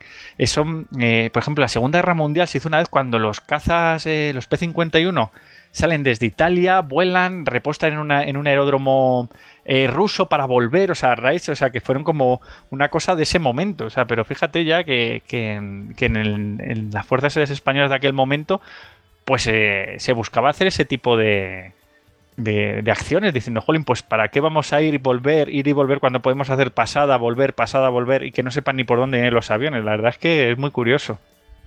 De todas maneras, yo creo que también el hecho de ser una un arma que se estaba, que se estaba formando en, aquellos momentos, por lo menos aquí en, España, les daba, digamos, cierta, cierta libertad, o si no libertad, sí el tener que buscar las tácticas más adecuadas, aunque fuera a base de, acierto y error, porque yo estoy seguro de que los primeros vuelos de este tipo, pues más de uno y más de dos eh, se le pondrían las, las gónadas de, corbata pues por falta de, organización o por falta de, previsión, hasta que poco a poco, pues oye, fueron puliéndolo todo y, lograron, digamos, el sincronizarse. Sí, sí. además que los aviadores de ese momento eh, pasaba como los aviadores de la Primera Guerra Mundial. No eran gente, pues, eh, digamos, que habían sido eh, llamados a filas, pues, de su pueblo y tal, pues, mm, de cualquier extracto, obreros, campesinos y demás, sino que eran gente del mundo militar, gente ambiciosa, gente que tenía ganas de ascender y gente, pues, que imaginativa y que dentro de sus posibilidades, pues, intentaba buscar la, manera, pues, de, darlo todo con, con su arma, en este caso la aviación. Es la fuerza que tuvo la aviación desde su nacimiento. O sea, ese, además, fíjate que en España está ligada a ese mundo de los ingenieros, o sea, de los ingenieros de combate, que se supone que son gente que, viene con unos estudios y con cierta preparación. Bueno, bueno, bueno, bueno. Sí, un arma técnica. Exactamente, un arma técnica. O sea, es como en su momento también fue la artillería. O sea, tienen pues ese punto de innovación que otras armas a lo mejor con el paso del tiempo se han quedado ahí más cerradas. Pues la aviación más en su juventud, lo que decía Jesús, pues tenía más potenciado. Si queréis hacemos ahora un breve inciso para hablar de la política de guerra total que empieza en este momento. ¿Te parece que hagamos un descanso en este momento? Así, mejor así bebo agua. Sí. pues venga, vamos a hacer un descanso para que cada uno o beba agua o desagüe. venga. ¿Me echabais de menos? Pues toma, David.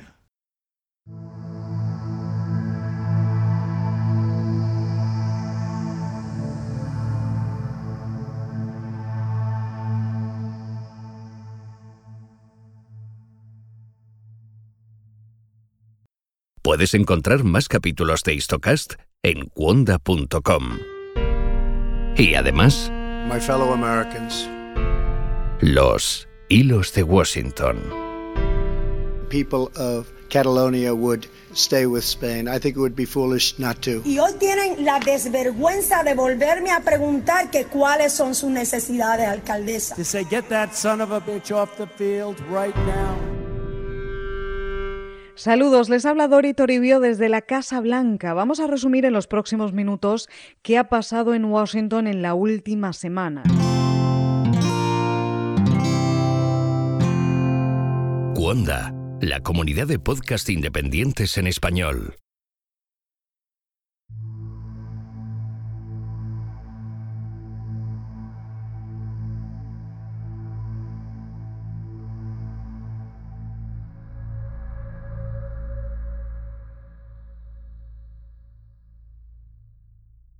Bueno, David, eh, volvemos de, esta, de este descanso. Espero que hayas bebido agua, aunque sea en hielo, y hayas lamido bien la barra de hielo. no he lamido nada, ¿eh? que no se te haya quedado pegado la lengua. tenemos que poner el split. en fin, que no se te haya quedado pegada la lengua. Así que, venga, eh, ¿por dónde íbamos? Vamos a ver. Eh, ¿Qué íbamos a ver? Pues sí, eh, estamos hablando, vamos a hacer un pequeño inciso para hablar de, la política de guerra total. Eso, eso, la guerra total. Sí, señor. Pues claro, estamos viendo como, los aviones cada vez están adquiriendo más protagonismo en la guerra, está viendo cada vez más escuadrillas en acción en el norte de África y empieza una, política de bombardeo. Eh, y de guerra total. Esto significa que el objetivo ya no es el, rifeño, ya no es la jarca, ya no es el, digamos, ese moro en las montañas que se enfrenta el ejército español, sino que se intenta atacar a su estructura económica. Pero claro, eh, nos encontramos con una estructura económica, la del norte de Marruecos, la del protectorado, que es nula. O sea, no hay ni fábricas, no hay grandes infraestructuras, ni absolutamente nada. Entonces, ¿qué es lo que hace la aviación? La aviación se dedica sobre todo a atacar las zonas de cultivo, el ganado, o sea, intentan ametrallar al ganado, eh, bombardear los zocos, los zocos que son, digamos, pequeñas eh, zonas de, caravanas donde van pues las distintas aldeas a comerciar. Entonces, cuando hay una, un momento de mercado, eh, los aviones intentan aparecer por allí, bombardear y destruir pues las posesiones que tengan los en ese momento los rifeños y que, y que lleven a intercambiar. Entonces se empiezan a desarrollar una serie de tácticas para estos ataques. El avión pues tiene sus ventajas, que ya hemos visto, es rápido, puede llegar a cualquier punto, eh, puede llevar una carga respetable de bombas, pero claro, a un avión se le escucha. Y estamos hablando de una población pues, que es muy dispersa, una población que vive en pequeñas aldeas, eh, que no tiene apenas infraestructuras y que cuando escuchan el motor del avión pues realmente lo primero que piensan es en dispersarse o en coger sus rifles e intentar acribillarlo. Entonces los campeones empiezan a, desarrollar tácticas, empiezan a ir a muy baja altura y con el, motor muy poco revolucionado para hacer muy poco ruido. Entonces cuando, digamos, la inteligencia española se entera de que en, un determinado zoco de, alguna de estas em, eh, jarcas rebeldes, pues... Eh, eh, pues es día de feria, van allí los, digamos, las distintas tribus con su, con su ganado y con sus bienes, pues eh, se da orden a la aviación y la aviación, pues eso, se acerca con los motores poco revolucionados a muy baja altura y aparece de pronto, pues sobre los sorprendidos rifeños, eh, bombardeando y ametrallando a los, a los que intentan bombardear pues el, el, zoco y luego pues la, población que se dispersa, principalmente los observadores que van armados con las ametralladoras, los, los, eh, los ametrallan. Entonces estamos ya viendo tácticas que preceden a lo que veremos posteriormente en, la guerra civil y en la Segunda Guerra Mundial. O sea, el ataque de la aviación, por parte de la aviación a poblaciones civiles. O sea, ya no, no solo a poblaciones civiles, digamos, a, ciudades con infraestructura, sino a, pequeños pueblos o lo que sería la base de la economía. Este, estos ataques se hacen principalmente, pues eso, para, para destruir esa economía, intentar que las, que las jarcas pues que no tuvieran apoyo, claro. Exactamente. Y sobre todo, pues eh, intentar dañar la moral. Pero claro, esto tiene un, eh, un, doble, un doble componente. Por un lado, sí que les dañas la economía, tienen bajas, pues sobre todo civiles, no es lo mismo que si el, pues digamos que esos soldados que van a la guerra, esos, esas jarcas que se, que se reúnen para luchar contra soldados y que vuelvan a sus aldeas y las vean destruidas, eh, vean su ganado muerto, eh, sus cultivos arrasados, además lanzando bomba incendiaria sobre, sobre, campos de trigo y demás. O sea, la verdad es que la aviación española ahí se empleó, se empleó a fondo eh, y ver a, tus familiares pues eh, alcanzados por, por, las bombas. la verdad es que eso comía, la, digamos que comía bastante la moral, pero luego también eh, implicaba que había más fanatismo. Que no se iban a ellos a la guerra alegremente, sino que sabían que tenía una consecuencia, vamos. Exactamente, claro, claro. digamos que la guerra comienza a ser más, eh, lo que, vamos, sabemos la, la, aviación de ese componente de que la guerra empieza a ser más profunda. Ya no es la guerra en primera línea, no es yo mantengo una línea, yo me voy a luchar porque sé que si el enemigo no pasa de esta línea, no va a afectar a mi familia. Con la aviación ese componente desaparece. De hecho, eh, por eso los rifeños mm, eh, odiaban tanto la aviación, porque eh, ellos no tenían una aviación propia, que ya veremos más adelante cómo lo intentan en, varias ocasiones, incluso hay un momento en que lo logran, pero claro, la aviación española estaba muy pendiente de que los rifeños no tuvieran aviación propia porque sabían lo que el componente que era eso, o sea, sobre todo moral, porque no es lo mismo si tú eres un soldado y estás en, primera línea luchando contra otros soldados, que de pronto eh, la guerra pues se, sociabilice, o sea, que empiecen a atacar las poblaciones, a los civiles y a tus familias. O sea, eso es tremendo. Es un componente que, empieza a utilizar la aviación española. Joder, es, me recuerda un poco, hombre, salvando la distancia, por supuesto, pues eh, lo que pasó en la guerra de secesión norteamericana, ¿no? Eh, Con la marcha de eh, Sherman. exactamente, Sherman, pues eso, quemando la, el, bueno, atacando la parte económica y el, apoyo que tenía, el soporte que tenía el, ejército confederado. Claro. Sí, realmente estamos en lo mismo, es la misma experimentación, o sea, tú tienes la aviación y además se hace con, desde ese punto de vista colonial desde ese punto de vista de vamos a utilizar la aviación contra, pues ya sabemos la, digamos, la, ideología que había en este momento en, todo el mundo occidental, de Europa es lo más y el resto son nuestras colonias y son sociedades a civilizar y si uno se nos revelan es una sociedad inferior y podemos hacer este tipo de experimentos, pero que no se nos ocurra hacerlo con otros europeos. Y ya había pasado la Primera Guerra Mundial, ojo, en la Primera Guerra Mundial había bombardeos y, de hecho se bombardearon ciudades, o sea, tenemos que incluso Londres llegó a bombardearse. Y eso se vio como una auténtica salvajada. Pero esto ya era otro tipo de bombardeo. Era eh, directamente, no era ese bombardeo sobre una gran infraestructura como es una ciudad, sino ir directamente a por la población.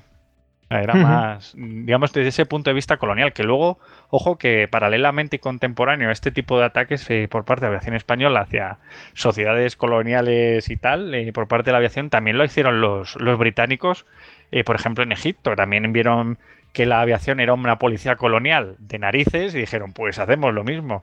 Que se nos revela un, eh, pues eh, no sé, un pueblo en Malasia o, una tribu aquí en, Borneo, pues nada, mandamos a la aviación, que es mucho más rápida y da un golpe moral brutal.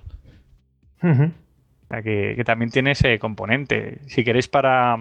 me, recuerda, me recuerda un poquito también a, estas acciones que hizo Barceló, directamente ir a por, a por, a por ellos, a, sus bases, a hacerles no rentable el tema.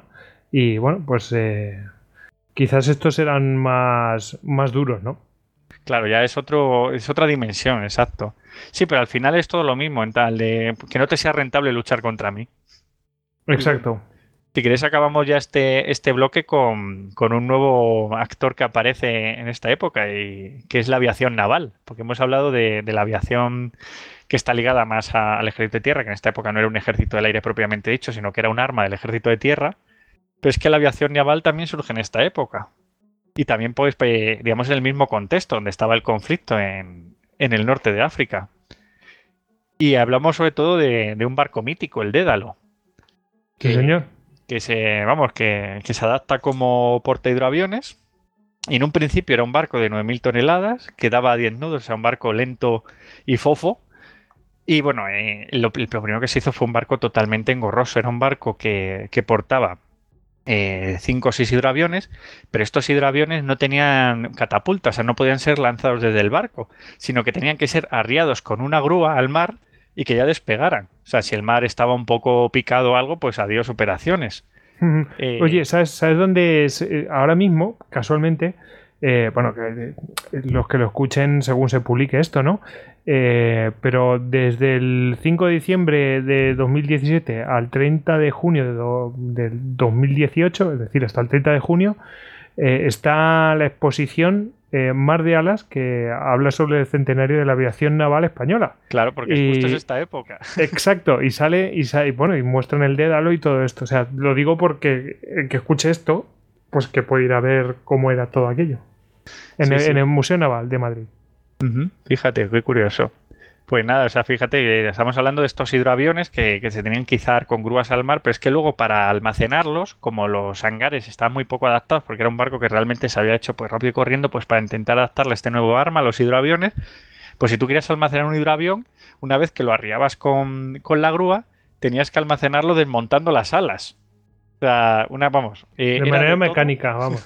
era de todo menos, menos útil el, el, barquito. Pero bueno, aún así, con los hidroaviones, eh, además de portar un dirigible y varios globos, algunos hinchados y otros deshinchados, pues para, para distintas misiones de, de observación, eh, pues se dirigió a la zona de operaciones y, y, realmente hizo algunos bombardeos sobre la zona de, de la vallada Lucemas. Sí que los hidroaviones pues salieron del Dédalo armados y, lograron bombardear posiciones enemigas. O sea que la aviación naval también empieza pues a unirse. Y es que es la característica de esta guerra continuamente. Se iba con lo que se tenía. Si en ese momento la aviación naval mm, prácticamente el barco era un barco de, instrucción, o sea, estaban aprendiendo una nueva doctrina, ya no es la aviación, es la aviación naval, o sea, pues con los hidroaviones, eh, en qué condiciones podían despegar, en qué condiciones eh, tenían más operatividad, pues eh, también se llevaron al norte de África y se probaron en combate. Jesús.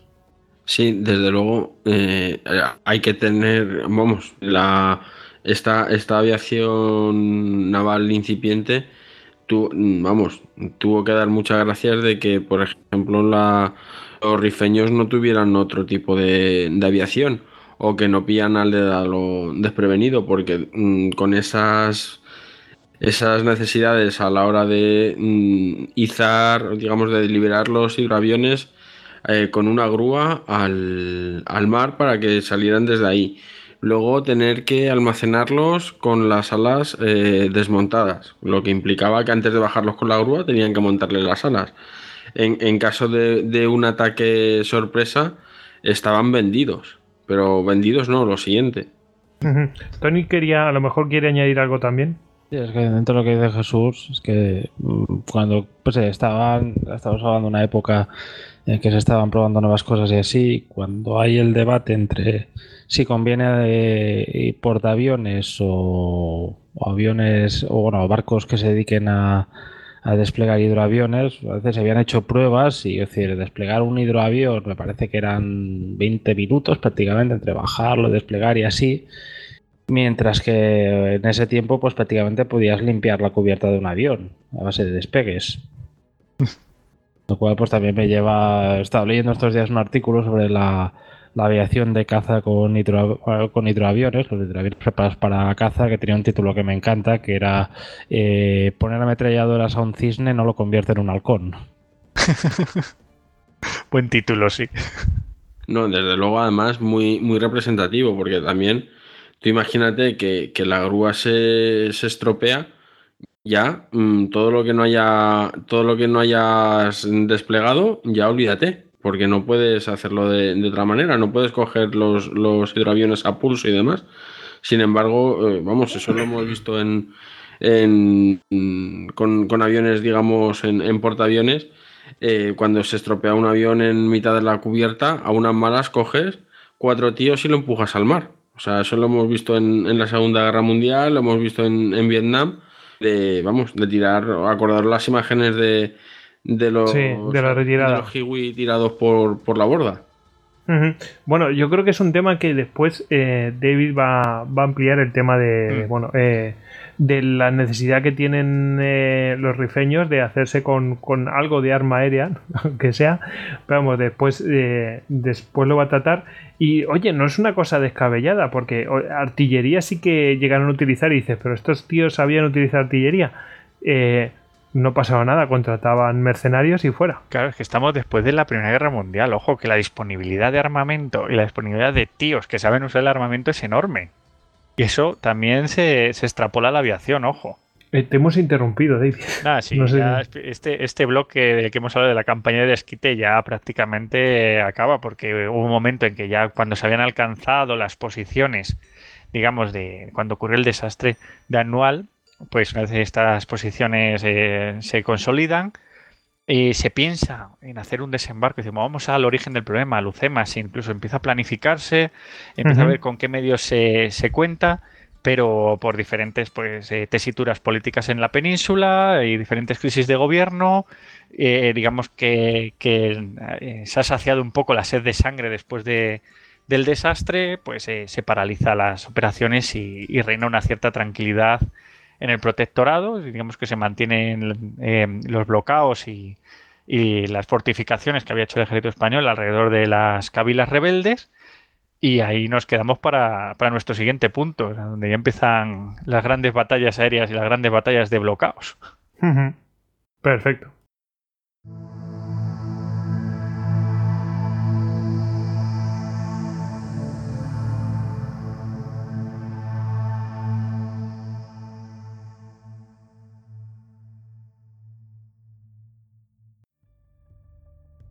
Entraste en istocast.com y descargaste todos nuestros podcasts de historia. Le contaste nuestras batallitas a tu reina. Nos compartiste con tus amigos y nos escuchas en insomnio hasta la muerte. Te recomendé suscribirte cuidadosamente, persa. Quizás deberías haberme hecho caso. Esto es un vicio. Esto es locura. ¡Locura! Esto es Istocast. No es Esparta pero casi.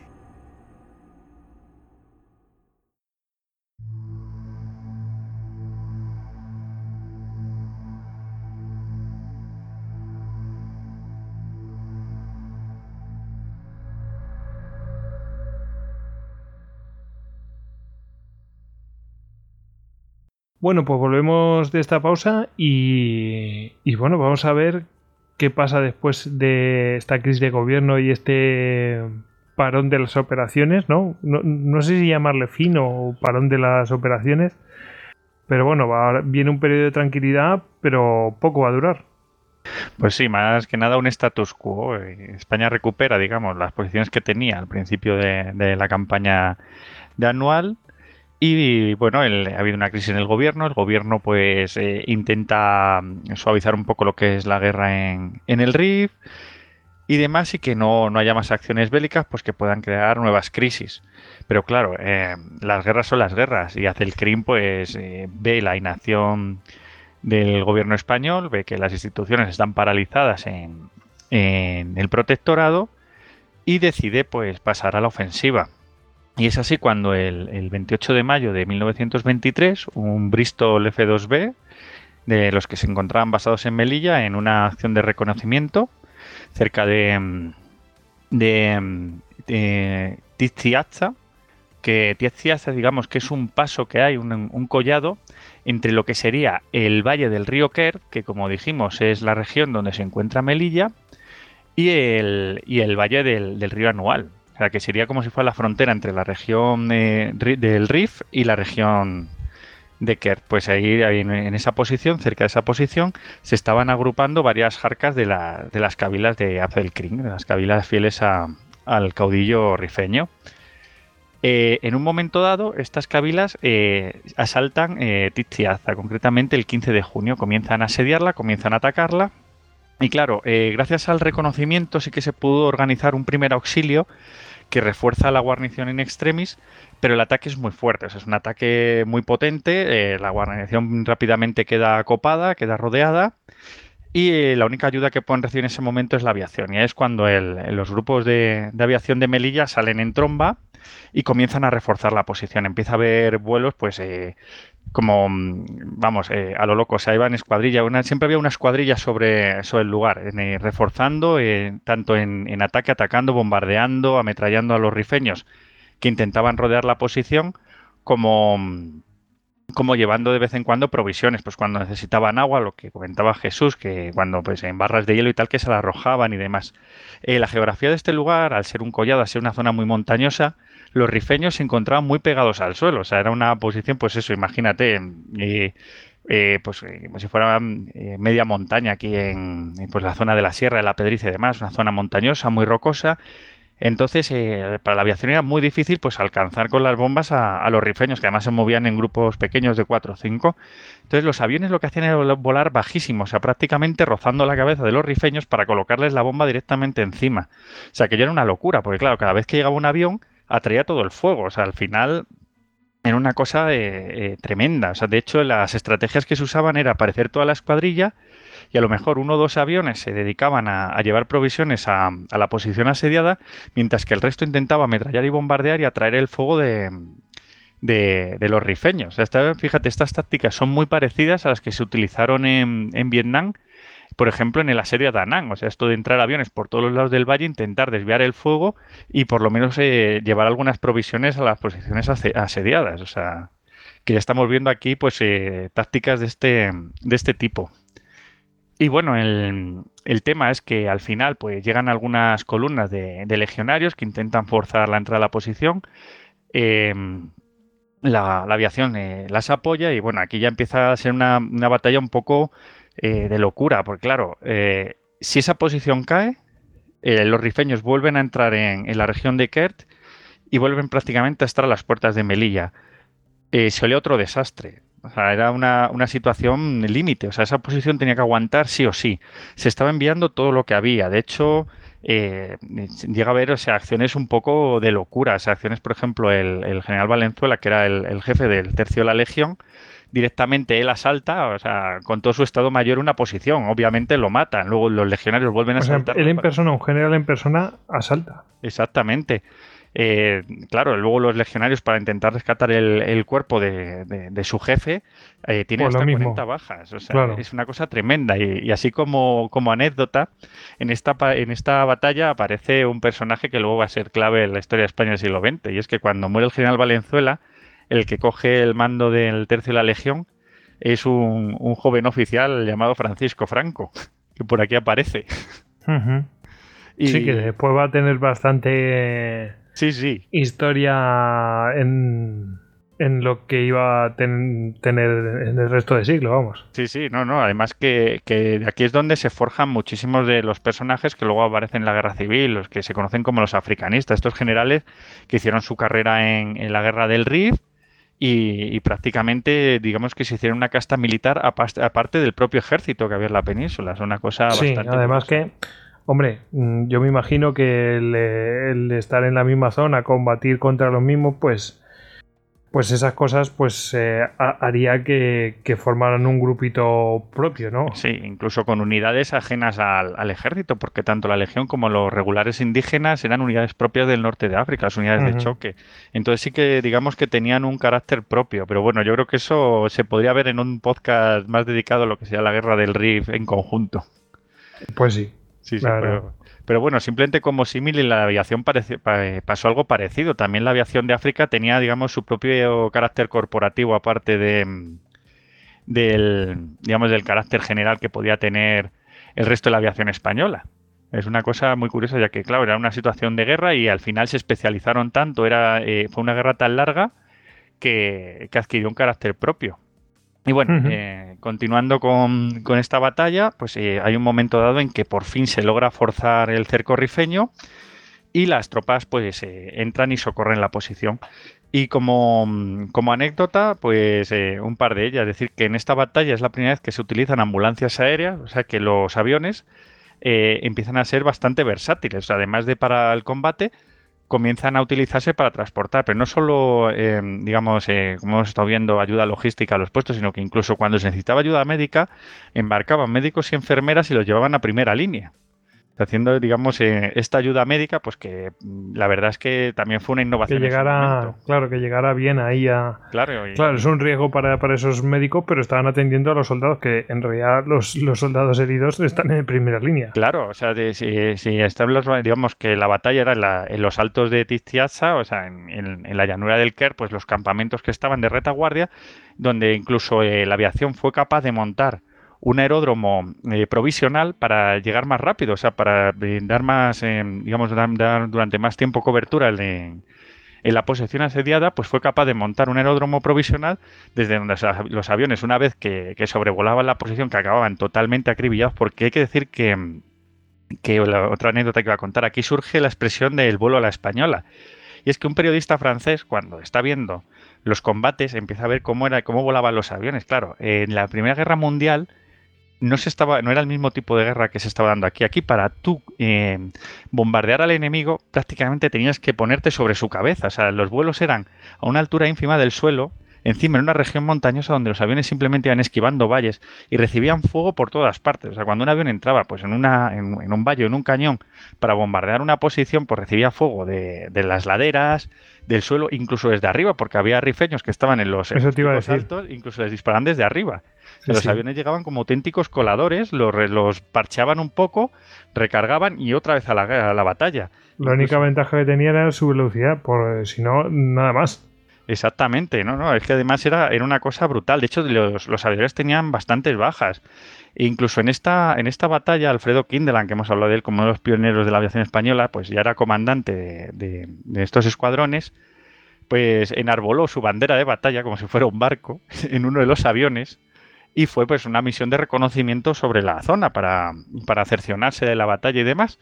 Y, le, y también recibió fuego e incluso su avión eh, llegó mm, eh, bastante dañado y capotó. O sea, una cosa tremenda. O sea, vemos como aquí incluso los, los altos mandos se metieron en el fregado. O sea. Capotó es que se dio la vuelta, ¿no? Sí, sí, capotó es que cuando va a aterrizar eh, hay un momento en que las ruedas delanteras no tienen, no siguen la, línea, sino que hacen un frenazo repentino o tienen un bache o algo, y entonces el motor pica contra el suelo y vuelca. Sí, sí, que hace vuelca para adelante, vamos, sí. Exactamente. si fuera una bicicleta es que te sales por los cuernos, ¿sabes? Exactamente. Que te comes el bordillo. Pero bueno, entonces eh, la verdad es que al final se pudo salvar la, posición, pero fijaos qué nivel de batalla. O sea, yo cuando estaba pillando un poco de documentación para narrarla y tal, estaba viendo y digo, oh, madre mía, esa me parece una cosa bestial. De, unidades implicadas y hasta qué nivel. O sea, había que salvar esa posición por la que se podía venir, porque la, sombra de anual estaba ahí. Guerra, guerra total. Sí, sí, o sea, una, cosa bestial. Pero claro, eh, no, no cejo ahí el asunto, porque Después de, este asedio a Tiziazza, eh, dijo, pues si no puedo por aquí, me voy por otro lado. Y asedió otra posición, la, posición de Tifaurim. Y esta batalla fue del 15 al 22 de agosto. Hemos hablado que, la de la de fue el 15 de junio, pues esta fue en agosto. estamos hablando también del verano, del verano en, en el Rif. O sea, fíjate las condiciones de estas posiciones que están en zonas elevadas pues para controlar el territorio y no tienen acceso a agua. Es como, mm, digamos, una situación un poco infernal y claro, es que necesitan eh, organizar muy rápidamente columnas para abastecerlas porque es que si no se quedan en el sitio. Y bueno, eh, la, situación fue muy parecida, o sea, varias columnas salen para, mm, para intentar auxiliarla y los aviones pues eh, de, las agrupaciones de Melilla pues empiezan a abastecer la posición y sobre todo en esta posición lo que necesitaban eran estopines que creo que es como si fuera el detonante de los cañones, o sea la mecha que se pone en los cañones. Entonces, eh, varios aviones hicieron misiones de lanzar eh, cajas con estopines sobre la posición. Y en estas misiones eran tan arriesgadas que, por ejemplo, el día 20 de agosto eh, cayó un avión pilotado por el capitán Boy y dos días después otro por el teniente Salgado. Y bueno, eh, la verdad es que... Lo que me hace preguntarme cuántos aviones están implicados allí, o sea que tampoco es que pudiera haber demasiados, porque no solamente son aviones, sino cuánta gente sabía pilotar aviones. No, no, a ver, eh, se supone que más o menos yo por los cálculos que he hecho y las fuentes que he consultado, en esta época en Melilla había alrededor, bueno, en, en Tauima, el aeródromo, de Nador y demás, vamos, en lo que es la comandancia Melilla, aproximadamente unos 60 aviones, lo que habíamos hablado en las cuatro escuadrones que había, el de los DH4, DH9, los Bristol Fighter y los Martin Side, o sea, era un número considerable de aviones. Pero claro, tú ten en cuenta que estas operaciones eh, no puedes implicar a todos los aviones de una. O sea, tienes que tener una serie de aviones que están en reparaciones, otra serie de aviones que están en tránsito, digamos, hacia la zona de combate, otras zonas, otros aviones que están combatiendo. Entonces, eh, para, digamos, para que todo eso funcione como un reloj, tienen que ser unidades muy adiestradas y muy buenas. Y claro, pues para combatir, claro, no están combatiendo tampoco en plan de llego a una posición y voy a tirar unas bombas sobre aquí y me piro. No, tienen que ir, buscar al enemigo. Y mientras buscan al enemigo están recibiendo fuego o las misiones estas de auxilio con logística, o sea, tienen que entrar muy cerca de la posición, porque claro, esto es un ejercicio de puntería, tengo que tirársela encima, porque como le caiga 5 metros más para allá, va a caer en una zona de nadie donde van a acribillar al pobre que tenga que ir a recogerlas. Entonces, al ser tan arriesgadas, o sea, los pilotos estaban cayendo como chinches. ¿Qué te iba a decir? Em, bueno, Jesús quería comentar algo. Sí, lo comentaba también, lo comentaba David, que la labor de, los pilotos eh, digamos, a la hora del combate era, era increíble, pero también a la hora de, usar los aviones como, reconocimiento. Eh, preparando el, el, programa, eh, he leído que los, pilotos llegaron a hacer reconocimiento fotográfico eh, en distintas pasadas y, digamos, dependiendo de cómo fueran evolucionando las, las cosas, del equivalente a 1600 kilómetros cuadrados. O sea, tú imagínate de la zona en la que estamos hablando que no tienen tampoco, no, no llega a esa, digamos, a, esa, a ese tamaño, pero sin embargo, en sucesivas pasadas, porque claro, como era un tema de, movilidad, a lo mejor mm, había una zona que, que, se dedicaban a hacer reconocimiento hoy y dentro de una semana tenían que volver a pasar porque donde no había nada, ahora tenían un campamento rifeño. Sí, Serán unas labores de, reconocimiento a muy baja cota, porque hay que, hay que tener en cuenta que, las lentes y los aparatos fotográficos de, aquella época no eran precisamente una, maravilla en cuanto a, calidad. Y luego también el trabajo de, digamos, una vez que, volvían con, la película y demás, revelarlo y, mandarlo al, cuartel general para tener la, la información lo más rápido posible. Sí, sí, es que era alucinante. Más que lo que tú dices, el, que iba con la cámara de fotos era el, artillero o el copiloto. O sea, iba el piloto y el otro con la cámara de fotos, pero como vamos nosotros de turismo, en plan de pues foto, foto, intentar ver, digamos, las zonas más sensibles y las zonas donde pudiera haber esas agrupaciones de rifeños. Y este, esta labor era súper importante para la artillería, porque le dabas una imagen mucho mejor del campo de batalla y a la hora de ellos eh, poner, digamos, eh, las coordenadas pues para dar apoyo a la infantería, pues lo tenían mucho más sencillo. La verdad es que era una labor brutal. Bueno, yo en ese sentido mm, me recuerdo un poco a lo de Seek and Destroy, ¿no? Eh, mm, de, básicamente de, Vietnam, buscar a ver pues, dónde había agrupaciones. Destrucción, claro. Claro. Es que la guerra es muy parecida. O sea, si adentrándose un poco en este tipo de guerras, este es contra tropas Em, insurgentes irregulares. Lo que pasa es que aquí hay un factor igualador y es que las tropas rifeñas tenían el mismo tipo de armamento que el ejército, o sea, tenían fusiles y cañones. Y el único factor, digamos, que tenía superioridad el ejército español era la aviación. Era el único el que podía sacar partido para, desequilibrar la, batalla. Y lo peor de todo es que la, gente de Abdelkrim lo, lo, sabía y por eso era como tirar un, tirar un avión era casi casi, vamos, que les tocará la lotería. De hecho, ellos intentaron por activa y por pasiva el, el intentar hacerse con, con algún que otro método aéreo. Sí, sí. Luego, de hecho, luego vamos a hablar, sí, sí. Pues nada, entonces, bueno, em, estas fueron las, campañas, las principales campañas del año 23, o sea, son prácticamente una guerra de bloqueados, intentar tener bloqueados a los rifeños en su zona, o sea, que no entraran otra vez en, en la región del Ker, en la región de Melilla. Y bueno, también en esta campaña volvió a participar el Dédalo con su agrupación aérea, pero bueno, en, digamos que en el momento en que más arreciaron los combates, tampoco pudo actuar del todo, no, debido a que el acorazado España, que estaba también haciendo misiones en, el norte de Marruecos, pues eh, digamos que, que, varó y acabó naufragando en el Cabo Tres Forcas. Por tanto, todos los medios aéreos del Dédalo se dedicaron pues a recoger náufragos y a intentar pues las labores de reflote del acorazado que al final fueron totalmente imposibles de hecho, lo único que se pudo eh, salvar fueron los cañones y el acorazado pues acabó hundido. fíjate también las tragedias que se iban sucediendo en ese momento, incluso en la, en la marina.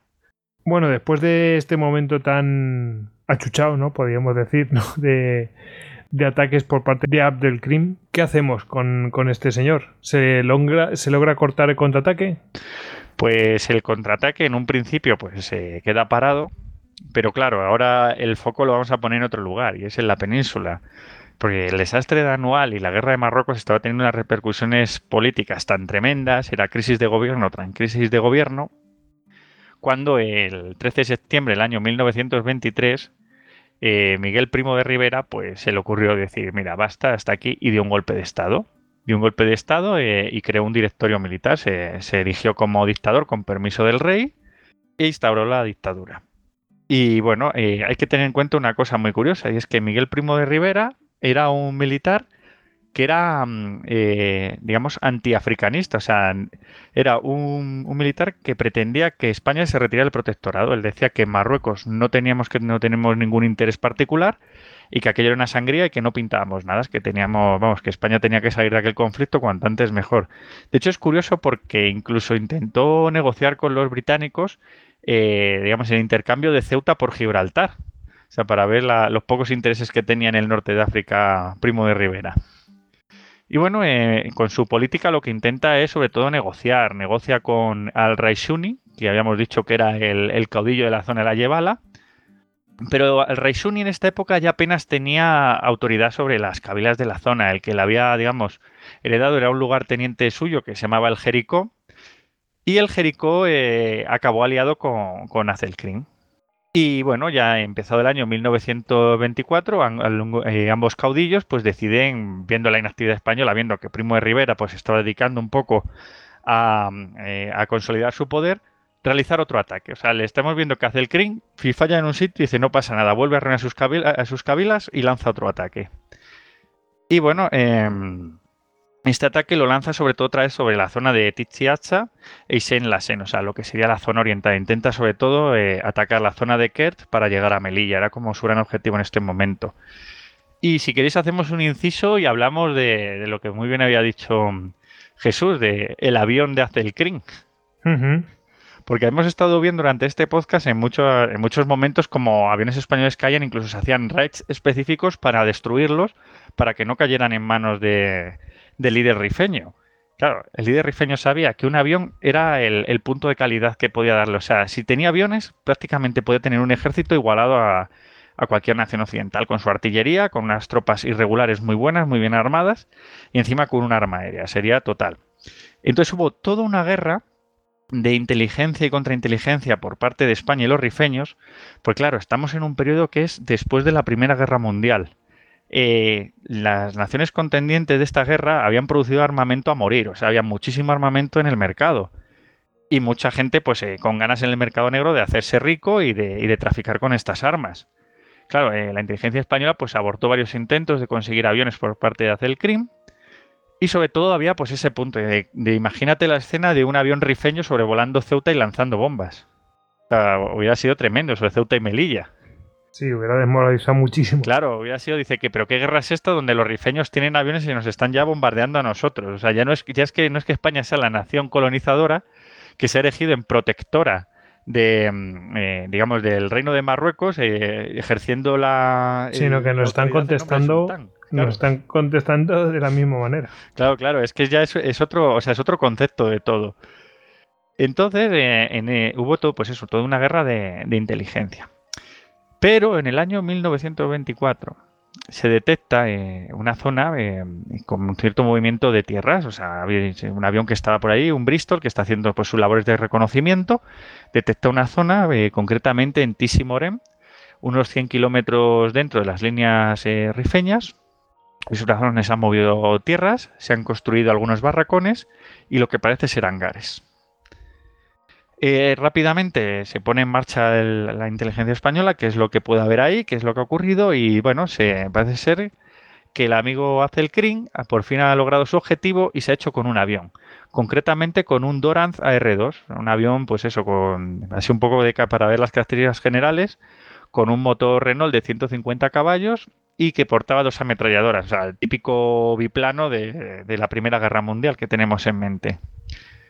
Entonces, claro, la aviación española no podía consentir eso. O sea, ya está, ya eh, los rifeños con medios aéreos, mm, vamos, no, no cabía en la cabeza de nadie. Entonces, lo que se hace es montar un RAIDS para destruir este avión.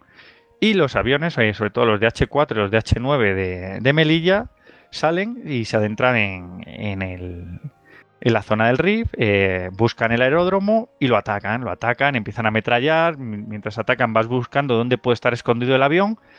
Y, es concretamente Juan Antonio Ansaldo Bejarano en un DH4 el que entre unos arbustos, o sea, eh, pues entre una zona así de, vegetación espesa, eh, ve lo que pueden ser las alas de un avión y lo bombardea y lo destruye. Y bueno, por esta acción acabó ganando una laureada de San Fernando y por lo menos destruyeron lo que fue la alea aérea de, de Azelkrin. Bueno, esa amenaza que podía haber. Claro, a ver, realmente vamos a ser serios. Eh, tener un avión no significa tener una fuerza aérea. O sea, cuando estamos hablando aquí de la aviación española, eh, no estamos hablando solo de un avión o, o lo que he dicho antes, de a lo mejor eh, una base con 60 aviones. No estamos hablando de, de mecánicos, de soldadores, de, de especialistas armeros, o sea, de toda una infraestructura alrededor muy técnica y muy capacitada, que, te- que para poner un avión en el aire pues se necesita, la verdad, una infraestructura pues bastante, bastante grande. Incluso ya cuando estamos viendo estos despliegues de, de incluso llevar una, una pequeña fuerza, un aeródromo provisional para desde allí hacer pues labores menores para lanzar los aviones antes, pues sí que se, digamos, se necesita una técnica aún mayor, no es cualquier cosa. Entonces los rifeños digamos que están empezando, tenían el avión y claro, se supone que estaban contratando a mercenarios franceses y alemanes para que pues para tener una pequeña infraestructura de eso de, de motores de piezas y demás pero vamos que, que digamos que estaba todavía muy embrionaria pero pero acabaron destruyéndola o sea se veía que era una amenaza y se fueron a por ella se hizo este raids La, la imagen del, del avión escondido ahí entre los, entre los arbustos me recuerda a la, a la Fuerza Aérea iraquí en la, en la Primera Guerra del Golfo, enterrada en el desierto, macho. Sí sí además es lo mismo en plan el enemigo tiene superioridad aérea y hasta que yo no tenga mi oportunidad escondo mi fuerza aérea Pues que no le quedaba otro. sí sí Esto lo que nos enseña es que, como, como en todas las facetas de la vida, no hay nada nuevo bajo el sol, ¿eh? exactamente no no para nada Bueno, de hecho, en este, eh, bueno, en toda esta guerra se ven un montón de situaciones que, bueno, tanto en tierra como, como precisamente en lo que estamos comentando en este programa, en, en el aire, que se han visto o se iban a ver más adelante. O sea, por ejemplo, lo de, lo de anual, mm, ya lo comentamos. Todas las naciones eh, colonizantes han sufrido un desastre de este estilo. O, antes o después. Y, y bueno, y lo que estábamos viendo de esconder la, el arma aérea, o si es que se le puede llamar, si de esconder por lo menos los aviones, lo veríamos como has dicho tú después, Jesús. O sea que no, no hay nada nuevo bajo el sol, como Sí. decís. Pero es que mira, como hipótesis, tú imagínate que ese avión llega a hacer un vuelo sobre Ceuta y lanza tres bombas. ¿Tú sabes la que se montaría en el gobierno español? Tendría que mandar a todas las escuadrillas como locas a buscar dónde está el avión para destruirlo. O sea, todo el arma aérea saldría de sus, digamos, de sus funciones de apoyo a tierra, que es lo que más o menos, vamos, lo que hacía principalmente y lo que se está especializando para intentar cazar un solo avión. Pues se llama ahí una, una escuadrilla en potencia. De todas maneras, ya no es tanto, ya no es tanto ese, esa distracción de, métodos, sino como, como, el efecto psicológico que podría haber tenido en, Melilla o en Ceuta el hecho de ser bombardeada por, por, los rifeños. O sea, hubiera sido, eh, digamos, la, moral se hubiera venido abajo, hubiera habido probablemente algún tipo de, de revuelta en plan de el gobierno no hace lo suficiente, nos están atacando unos salvajes, etcétera, etcétera. Claro, claro, es que, es que es eso, es un componente también moral. O sea, la aviación además tiene mucho de esto. Oye, ¿quién iba a volar el avión? pues no, hombre, eh, seguramente algún mercenario. Anda que no había pilotos en paro ahí eh, después de la Primera Guerra Mundial. Ahí está el tema. bueno, seguimos. Lo de la inteligencia y contrainteligencia que estábamos hablando. O sea, pues había que perseguir a gente rifeño, no fuera a que contrataran a alguien, ¿sabes? O sea, Sería interesante mirar eso. Luego algún día me meteré a ver que, cómo, fue toda esa, esa inteligencia y contrainteligencia, esa, esa guerra de espionaje en la guerra del Rif. En un próximo Blistocast. de dos horas, ¿no? bueno, pues nada, si queréis continuamos. Bueno, después de este inciso, pues eh, Abdelkrim, eh, me habíamos dicho anteriormente que había estado, eh, había vuelto a, a tantear las defensas españolas y atacar. Y ahora otra vez con, eh, el Jericó, pues deciden hacer un doble ataque, tanto a la zona occidental como a la zona oriental del protectorado. ya la verdad es que ya tenían unas fuerzas eh, mucho más consistentes, los dos principales cabecillas rifeños estaban aliados y deciden ir a por todas. Entonces, en la zona oriental atacan la línea de Sidi Mesaud y en la zona, eso en la zona oriental y en la zona occidental la línea del río Lao, o sea, desde sería el río que va desde la, eh, la ciudad de Sawen hasta el mar. Eh, y aquí el ataque se, vamos, fue, fue encarnizado y se centró muchísimo en las posiciones de, Solano y Cobadarsa, que además eh, en Cobadarsa pues pasó lo mismo que hemos visto en Tiziasa y demás. O sea, una posición que de pronto queda copada, queda aislada y, desabastecida y hay que organizar rápidamente columnas para ir a socorrerlas. Pero claro, ¿quiénes, eh, ¿quiénes son los primeros en llegar? Los aviones. Y aquí otra vez tenemos a, esta vez a los aviones de, de Tetuán, eh, sobre todo que los Breguets 14, que eran el, avión principal en, ese aeródromo, que vuelven a, pues eso, a sustentar por lo menos eh, la posición. Comienzan a, llevar, pues, que lo mismo comida, barras de hielo, empiezan a llevar estopines para la artillería, que esta es otra. Eh, la navegación aérea para encontrar una posición que está siendo atacada, te, avisan con... O sea, esto no es inmediato, ¿no? Eh, ahora se tarda poco en avisar, ¿no? Mm. Pero entonces te tenía que avisar, oye, que, que necesitamos ayuda y tal, nos están poniendo morados. Hombre. Llegan las órdenes a vete a saber quién, ese quién pide ayuda aérea y tienes que indicar dónde está la posición esa. Y todo eso tienen que hacer una navegación aérea que ahora lo tenemos muy fácil porque tenemos de todo, pero entonces lo tenían que hacer a ojo. Hombre, a ojímetros, si sabían un poco la geografía de la zona, dice aquí está el monte tal, aquí es el monte cual, yo sé dónde más o menos te, está el río, pues si en el río lado están estas posiciones, ya cuando em, empiezan a ver el, humo del tiroteo, aquí es. Pero claro, eh, estamos en la misma acción, claro, tienen que abastecer una posición cercada rodeada de tropas hostiles. Pues otra vez, eh, pues pasadas a baja altura, lanzándolo eh, pues todos los pertrechos que podían llevar, porque claro, estos aviones, eh, estamos hablando de monomotores biplanos que veteranos de la Primera Guerra Mundial. No podían llevar mucha carga, como mucho 300, 400 kilos y para. O sea, no eran, digamos, pues como... O sea, bombas no pueden, no pueden llevar bombas como pensaríamos ahí, un bombazo. Pueden llevar granadas y cosas de estas. Llevaban bombas de 10, 12 kilos, o sea, no llevaban más. O sea, y, claro, entonces empiezan a intentar, muchas veces lo que hacían los aviones es, como en Cabo Darsa, además de bombardear, pero se dedicaban mucho más a lo que es eh, la logística, sobre todo por el componente moral. O sea, cuando una posición quedaba asediada, eh, por ejemplo, vemos en anual, en anual que lo que ocurre es que el ejército, claro, queda copado y, se deshace. O sea, hay como, digamos que la disciplina se cae, eh, hay un momento de sálvese quien pueda, yo no sé dónde están los refuerzos, no sé qué puede pasar, pero es que aquí cuando una posición de esta se veía asediada, cuando aparecen los aviones, el soldado ya tiene ese componente moral de no me han dejado solo. O sea, mi ejército sabe que yo estoy aquí, que estoy sitiado y me están mandando los aviones que encima están volando a 5 metros del suelo, se están llevando todo el fuego de fusilería que iba destinado a mí para lanzar cuatro bombas y darle al rifeño que me está molestando en la cabeza y luego pasan y me lanzan agua, me lanzan pertrechos militares y demás. O sea, ese componente moral también aguantaba muchas posiciones hasta que se organizaban las columnas de auxilio. Pues sí. La verdad es que si estás tú ahí eh, siendo asediado y te llegan, eh, ves que te mandan pues lo mejor que de lo que tienes, ¿no? Que tecnológicamente, que en ese momento era eso, pues te sientes respaldado, no te han abandonado tu suerte. Exactamente. Y bueno, al final sí que se organiza una serie de columnas, se rescata la posición y parece que las escuadrillas de Breguet 14 de Tetuán eh, las pasaron pero canutas. ¿eh? Muchas de ellas tuvieron que ser...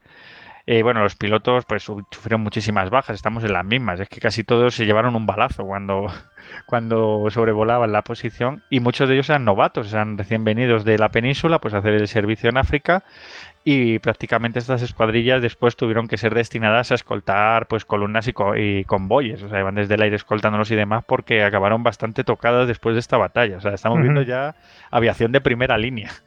Sí, de, todas formas, eh, es importante esto porque, joder, si no, eh, por ejemplo, en Anual no tenían eh, esta, este apoyo tan directo, ¿no? Entonces, claro, es más fácil que se desmoralice la tropa y que cunda el pánico y todo esto si no tienes este apoyo. Sin embargo, al tener este apoyo, pues, mmm, ves que los pilotos se la están jugando por ti, pues no, no sales por patas, ¿no?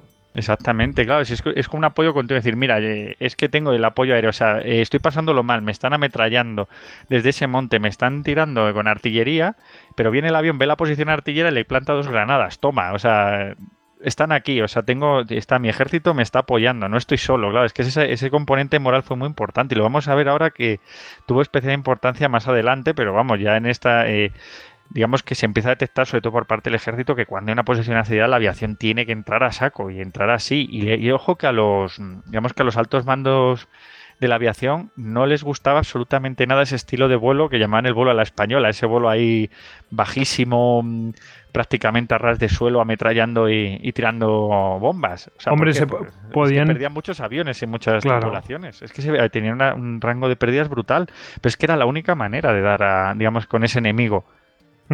Es que no había otra manera. Si También podían hacerlo quizás porque, claro, no tenían un enemigo enfrente que, les diera también caza a ellos. Eh, claro. entonces podían permitirse, mm, bueno, permitirse, podían dedicarse a esas tareas, eh, aunque corrieran ese riesgo, ¿no? Pero, pero claro, si eso le una es una fuerza de caza que va por ti, pues claro, descartas directamente esto, sí. Exactamente. Es que es, otra, es otro tipo de guerra distinta, porque en la Primera Guerra Mundial todas las naciones occidentales prácticamente surgieron con una doctrina aérea de lo que tú dices, o sea, de cazas, de bombardeos, de, de aviones de ataque, de incluso luego vamos como el bombardero se convierte en una especie de, de dios de la guerra antes de la Segunda Guerra Mundial, porque claro, vienen toda esa doctrina de, pues si hacemos un avión muy grande con muchas bombas, puede bombardear una fábrica, que es un, digamos, una infraestructura que está en un lugar, se lleva el avión y lo bombardea. Pero es que aquí estamos viendo algo totalmente distinto. La aviación española fue por otro camino, eh, tuvo su evolución en un entorno muy distinto, en un entorno mucho más parecido a lo que sería una guerra de Vietnam que a una Segunda Guerra Mundial, por decirlo así, eh, muy general con tropas muy regulares, incluso en, Vietnam, ojo, eh, si iban a Vietnam del Norte por lo menos tenían cazas oponiéndoseles, pero aquí es que no, no tenían eso, era simplemente eh, buscar ejércitos que además eran irregulares, eran partidas muy pequeñas que quedaban, pues decían, pues tal día en tal lugar quedamos, había una concentración y ya salían, pero mientras tanto no lo podían detectar, no tenían infraestructura, un cuartel donde donde dormían, donde atacarlo, sino que la batalla era en ese lugar, o sea, cuando te proponían batalla y tenías que llevar el avión. Pues avanti. Pues bueno, no eh. sé si Jesús quería decir algo. Sí, de que de todas maneras, a pesar de que de que no, digamos, pues no, no había, tenían esa, esa oposición que, en, otros momentos sí otras fuerzas aéreas sí han podido tener, eh, recalcar lo que, lo que decía David, que muchos pilotos llegaban mm, con, tiros, o sea, no con un tiro, sino con más de uno, porque es que no dejaban de ser eh, aviones de tela y de madera. O sea, que de hecho había algunos que venían con, con cierto blindaje, con cierto refuerzo, y se les quitaba para poder cargar más bombas. O sea, que eran. que, los pilotos en, aquello. En, esa. en esa guerra los tuvieron, mm, como se suele decir, cuadrados. Porque es que de hecho eh, cualquier piloto que, se le sorprendiera, digamos, bombardeando desde altura para evitar los tiros, era considerado literalmente un cobarde. Con, si, encima eh, también tienes en cuenta que, para muchos de los, de los soldados que estaban allí asediados eh, no habían visto nunca antes un avión, pues era lógico que para ellos el, simple hecho de, pasar, de que pasara por encima de su posición un, tío disparando a los que tenían enfrente, mm, pues se le juntaba todo, porque las balas que les disparaban a él no se las disparaban a, ellos y probablemente el, tipo les estuviera, les dejara caer agua, munición o, cualquier otro o cualquier otra cosa que sí, es cierto que a lo mejor no tenían una oposición em, digamos feroz, eh, porque bueno, pues los rifeños no tenían no tenían aviación, no tenían tal, pero que aún así no dejaba de ser uno de los, mm, digamos, oficios más peligrosos que habían en ese momento, ¿eh? Vamos, vamos, los de la Primera Guerra Mundial era uno de los oficios más peligrosos. Imaginaos estos. Sí, sí, es que es tremendo. Pues venga. Pues nada, vamos a continuar con nuestra historieta. Bueno, habíamos hablado de que en España habían cambiado un poco las cosas, ahora había una dictadura, y claro, Primo de Rivera, eh, en medio de esta ofensiva hacia el crimen, pues decide viajar a África in situ porque ya quiere acabar de resolver esta situación. Hemos visto que entra en negociaciones, pero sigue habiendo rebelión y sigue habiendo ataques y quiere ir a ver cómo está aquello, quiere ver, palpar un poco el ambiente para ver qué, qué, es lo que hace con una guerra pues que estaba desangrando España, una guerra impopular y una guerra que se está llevando muchísimos recursos. Y bueno, eh, viaja al norte de África y allí se encuentra pues con todos estos militares que, digamos, se ha denominado, denominado como africanistas, o sea, Sanjurjo, Franco y compañía. Que claro, eh, cuando, aparece Primo de Rivera diciendo que quiere acabar con la guerra, que quiere el cese de hostilidades, vamos, es que a poco lo secuestran y lo arrestan. O sea, pues imagínate, o sea, estaban ahí, pues vamos, muy soliviantados por, por la presencia del dictador. Pero bueno, al final logra imponer su, voluntad y lo que hace es directamente se autonombra como comisario del protectorado. O sea, este, hemos dicho al principio del podcast que era como el, puesto que era la, máxima autoridad del protectorado, de la figura del protectorado, pues él se autonombra y entonces decide que todas las, las tropas, o sea, todos los, puestos que dispersos eh, por el protectorado, con, que muchos de ellos, como hemos visto, eran de muy difícil defensa y eran muy fáciles de comprometer en batalla, puede retirarse de esas posiciones más alejadas y llevarles a una línea más segura donde los puestos estuvieran más cerca unos de otros, los bloqueados, los fuertes, los campamentos y demás, para darse mutuo apoyo, que llamaría línea Primo de Rivera. Entonces, eh, estamos ante una nueva dimensión de la guerra. Ahora ya no estamos avanzando, no hay, no hay un intento serio de acabar con los rifeños, sino lo que se intenta es llegar a una, una especie de status quo cada uno en su territorio, o sea, de, intentar cesar un poco lo que son los conflictos. Pero claro, aquí hay un problema muy grande y es que tú tienes muchas tropas comprometidas en territorios que están, digamos, con alta temperatura en lo bélico y que tienes que sacar de ahí. Claro, mm, la aviación pues eh, está viéndolas venir y comienza a prepararse. O sea, comienza a prepararse porque va a tener que apoyar eh, bastantes retiradas. Y bueno, en, en, estas, en, estas, en estas retiradas pues de los puestos más que se encuentran eh, más de cara al enemigo, que son mucho más, eh, digamos, eh, sensibles de atacar, pues la aviación lo que hace pues estas labores de escolta, o sea, cuando va detectando dónde puede haber una posible emboscada, en, en caso de que haya una concentración de, de rifeños que puedan atacar pues algún convoy o algo, pues los bombardea. Básicamente controlar que no pueda llegar a ocurrir una situación como la que pasó en, el desastre de anual. Vamos, controlar que, sea, que haya. Eh, controlar cómo está el territorio, a ver si puede haber un enemigo que realmente tenga una amenaza para, para mm, evitar ese riesgo de una huida desordenada. Exactamente, pero claro, eh, estamos en las mismas. La aviación está sufriendo unas bajas terribles, o sea, pero claro, eh, estaban siendo prácticamente los héroes del ejército de tierra. Pues muchas veces cuando había pues, típica emboscada de una posición artillera rifeña, al final la, la aviación la que se presentaba allí cogía, la bombardeaba y recibía todo el fuego de, defensa de los rifeños. Y claro, eh, la verdad es que, ayudaron bastante a todas estas posiciones a salir un poco del embrollo y retirarse a, la línea defensiva que había diseñado Primo de Rivera. Una de estas acciones, además la más conocida, es la retirada de Sawen. Habíamos dicho que Sawen la tomó el general Berenguer sin pegar un solo tiro, pero claro, era una, una ciudad que estaba bastante expuesta y se había decidido que su guarnición se retirara pues a, una zona mucho más segura. Claro, esta guarnición tenía que salir de la ciudad, pero es que te había un problema, es que las eh, jarcas rifeñas que rodeaban la ciudad en ese momento eran mucho más numerosas. Entonces eh, se necesitaba una estrategia de apoyo y, claro, aquí ocurre pues, que digamos que se organizan varias columnas de regulares y de legionarios para intentar ayudarles para que esa guarnición no, no caiga y demás. Y de hecho hubo momentos en que mientras la guarnición pues eh, empezaba a salir de la ciudad, eh, digamos que iba en formación defensiva, empiezan a ser acosados, hubo momentos en que pudo haber otro desastre de Anuán. O sea, eh, la verdad es que era una situación muy muy peliaguda. Estaban rodeados, estaban siendo fogueados todo el rato, la moral se estaba resintiendo.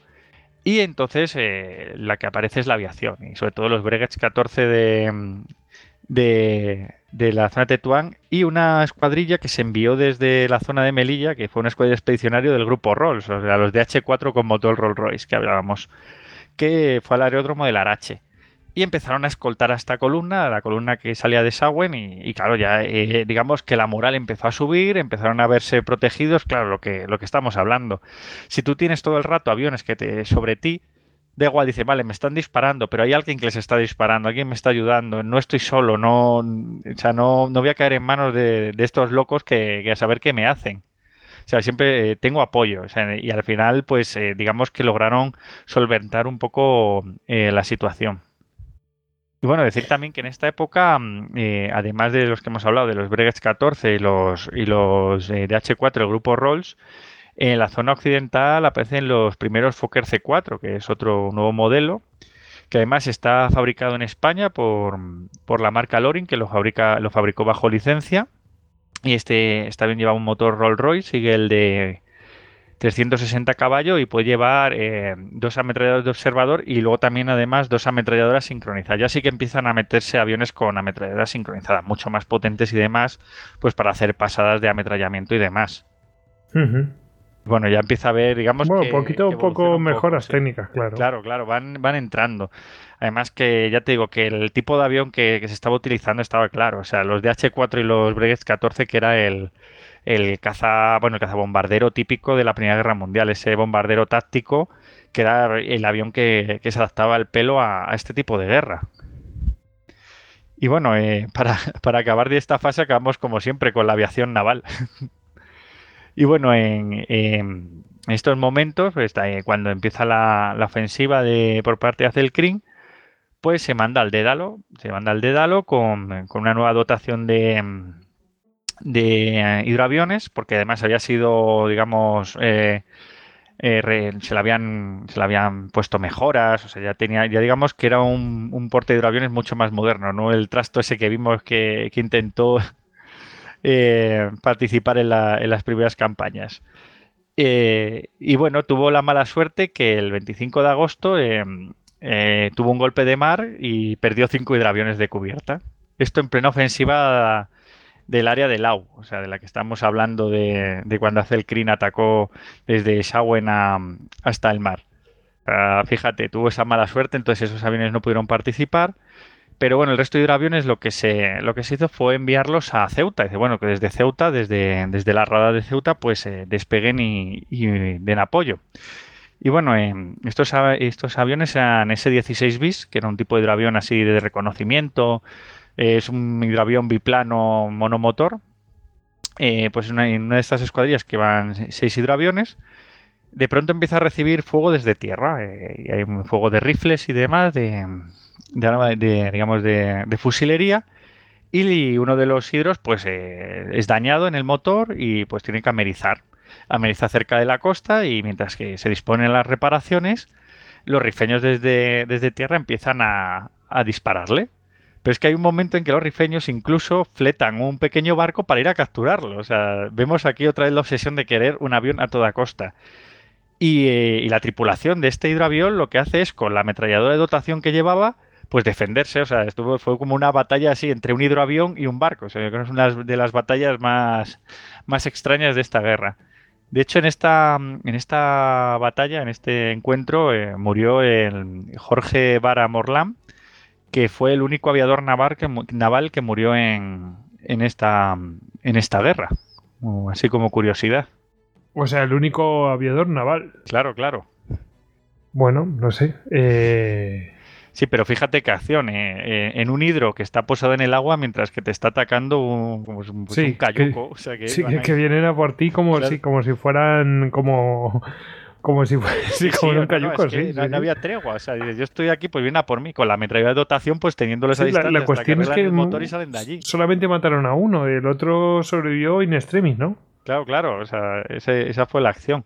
Creo que estos eran, eh, no estoy seguro, pero creo, eran- creo que eran triplazas estos aviones. Pero bueno, sí, que, que la tripulación estuvo ahí eh, como pudo y, y el observador, vamos, que era el, el hombre este que murió, o sea, así que, pues eso. Pero vamos, que me pareció una batalla bastante curiosa, o sea, hasta Sí, qué sí, nivel era el- la guerra, o sea, es que estaba tomando unas dimensiones. O- hombre, no- uno, uno piensa que, se, que aterrizando en el mar está a salvo. Pues no, no. no. Te fletan un cayuco y van a por ti, o sea, es que es una cosa... Claro, pues, eh, valían, también la jugada de los rifeños era arriesgada, ¿eh? Acercarse ahí. También ellos se, estaban exponiendo al fuego. Pero muchísimos. Además que, claro, que la potencia en esos momentos naval de España era mucho más grande que la de los rifeños. Claro, lo que pasa es que era muy cerquita de la costa y lo tenían controlado. Entonces dijeron, pues a ver si damos un golpe de efecto y conseguimos un avión. Aunque no sé yo dónde iban a... Sí, eso es lo que digo yo. el hidroavión. ellos sabían volarlo. No, pero seguramente lo remolcarían o algo. Sí, pero después está a merced de la, de la artillería naval o lo que sea, ¿sabes? O sea, Sí, sí, pero bueno, lo podían desmontar, lo podían llevar en mulas, no sé.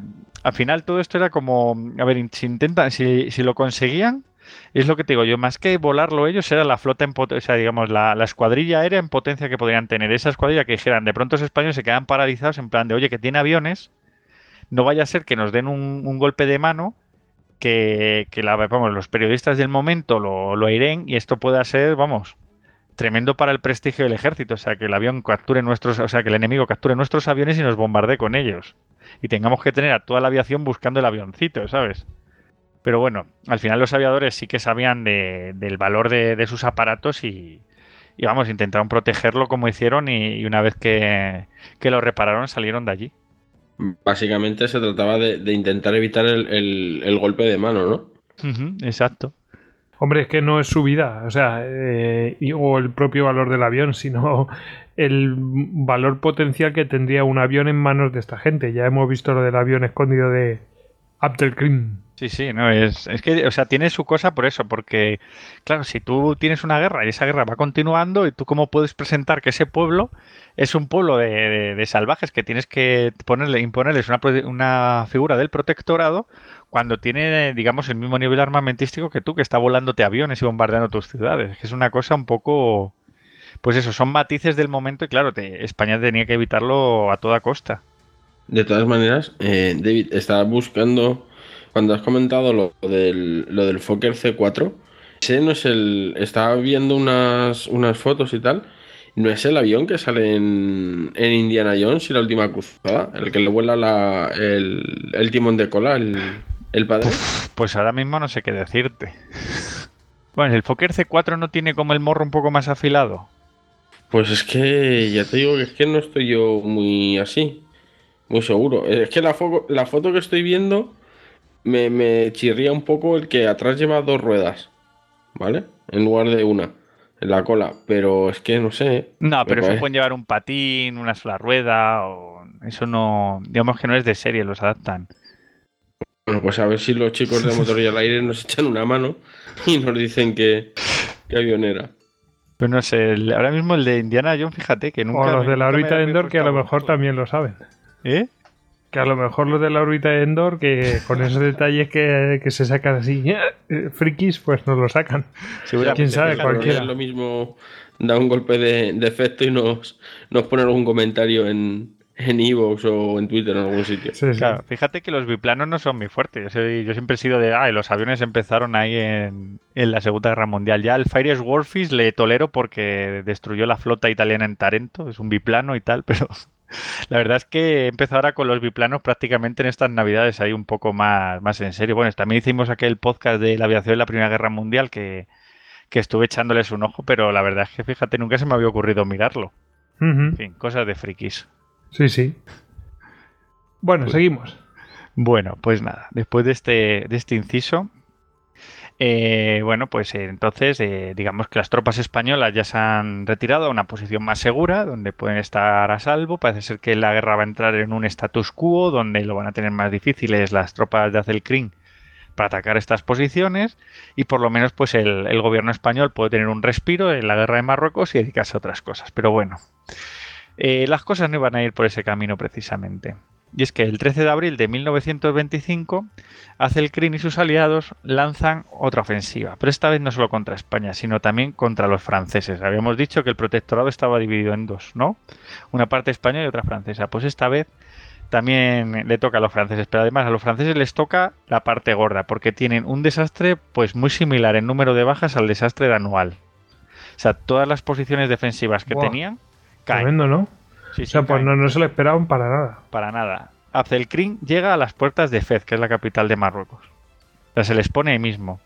El gobierno colonial francés cae completamente y, y ante la crisis lo que deciden eh, las autoridades metropolitanas francesas es poner a- al hombre del momento. ¿Y quién era el hombre del momento? El mariscal Petain, Mm, el o sea, héroe de Verdún. héroe de Verdún, claro, ahí. Claro que, que- Luego gran villano.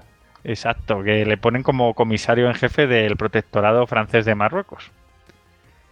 Entonces, ¿qué ocurre? Que Azelcrim pasa de ser un problema eh, netamente español, solo de, del protectorado español, para convertirse en un auténtico problema internacional.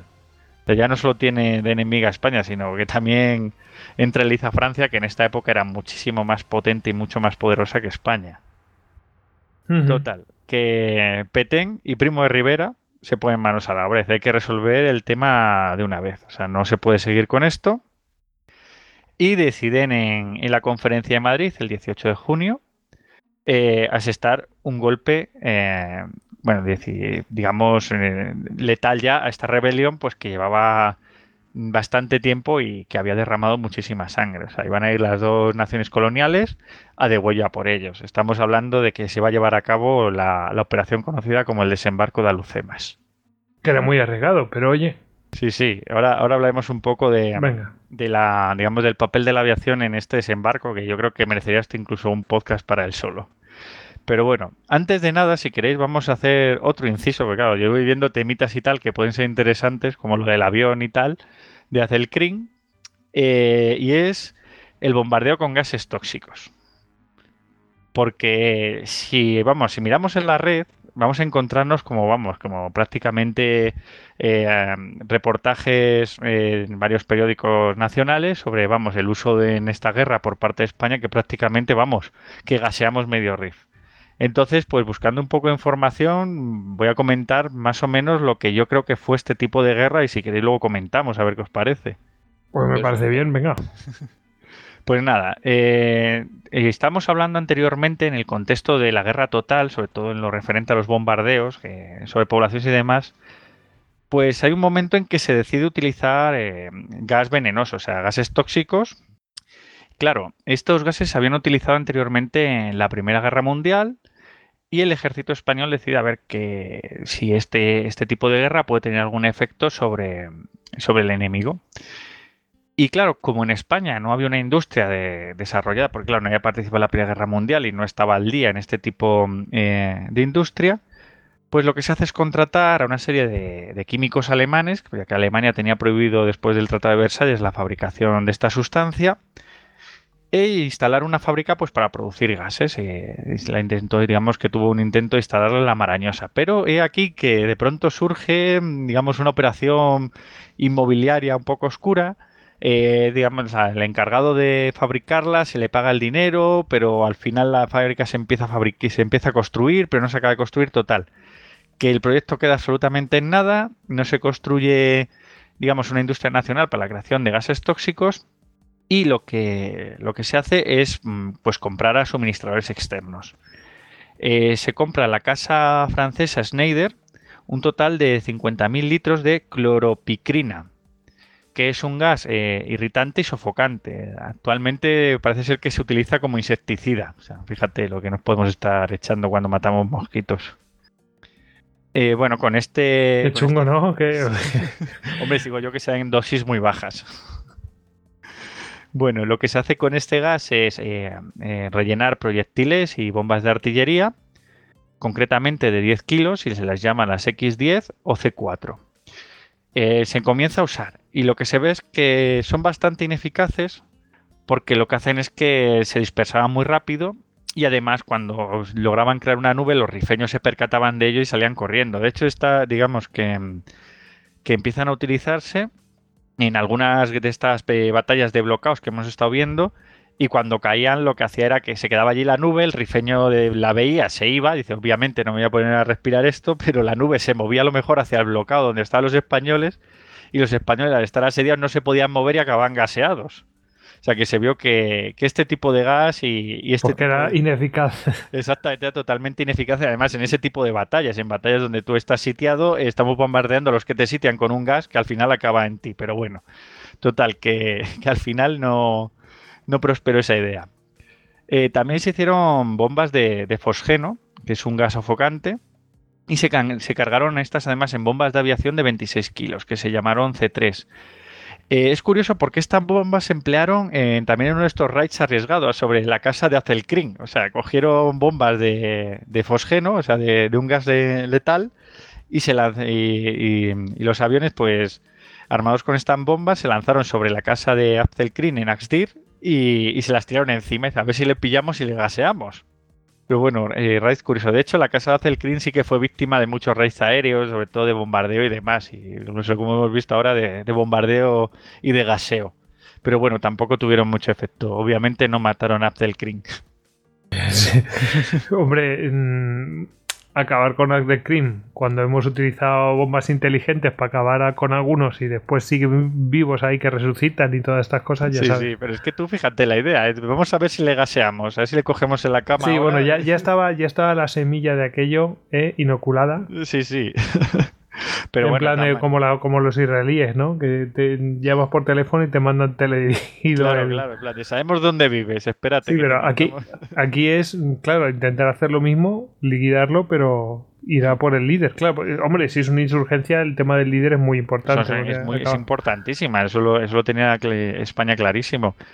Bueno, estas bombas también se utilizaron y ahora con mucho más sentido en las operaciones de repliegue, las que estamos sabiendo de todo esta, este repliegue hacia la línea mm, de Primo de Rivera. Eh, claro, si tú eh, abandonas una posición, ya puedes bombardearla con gas, además que el gas se mantiene, digamos, inerme un tiempo sobre la zona, y entonces, eh, digamos que los rifeños no la ocupan y te dan a ti tiempo a salir de allí.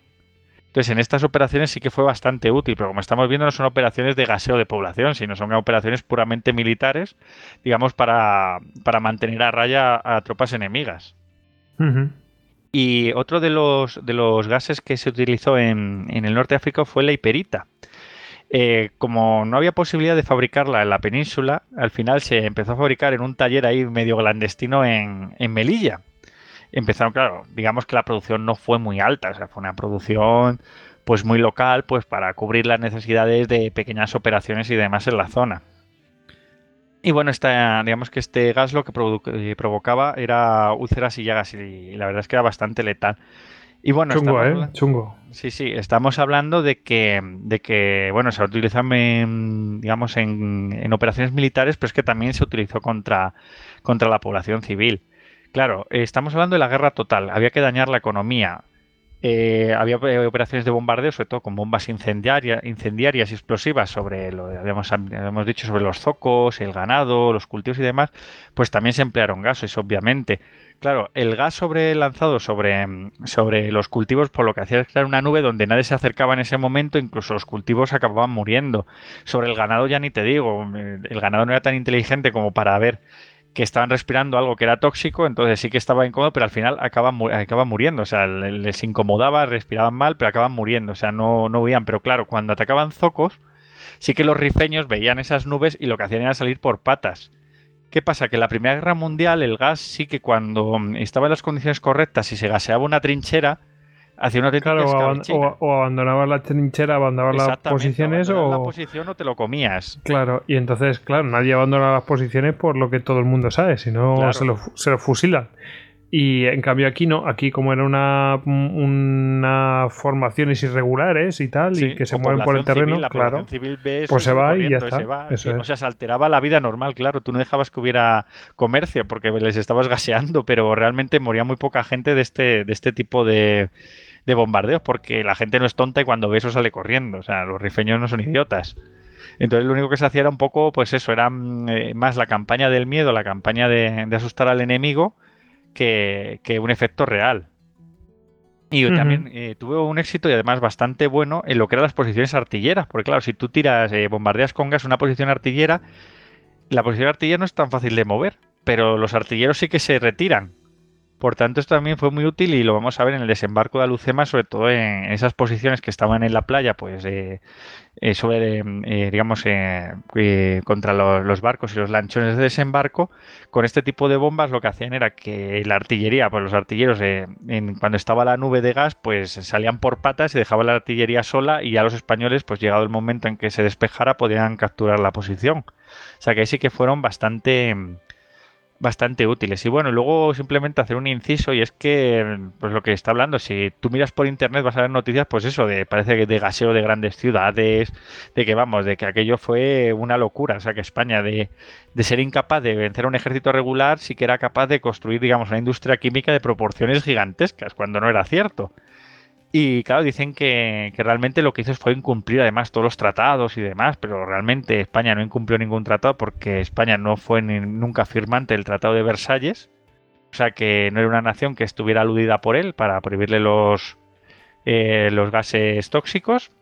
Y bueno, es verdad que la Sociedad de Naciones hubo un protocolo en 1925 y ratificado en 1929 donde se prohibía el, uso de estos gases entre naciones, pero había una cláusula que decía que se podía reservar eh, su uso contra naciones no signatarias del tratado, como era el caso de, digamos, de los rebeldes rifeños. O sea que, digamos que en el aspecto legal nunca cometió ilegalidad ninguna, o sea, simplemente utilizaba un método de guerra que, había, que sí que es verdad, o sea, que es un método terrible, es, es, es horrible que te gasen pero eh, lo que parece ser es que es bastante ineficaz. O sea que digamos que, yo todo lo, digamos, todo lo que he estado sacando, toda la, información que he estado viendo, es que en ningún momento fue eficaz pues para, para lo que fue la guerra. O sea, tenía pues digamos eh, en momentos precisos sí que podía, mm, digamos, pues cuando se bombardeaba posiciones enemigas que habían sido recién abandonadas y demás, o posiciones artilleras, pues sí que tenía un sentido, pero para, para pues, digamos, eh, grandes operaciones ofensivas no tuvo, no tuvo éxito ninguno.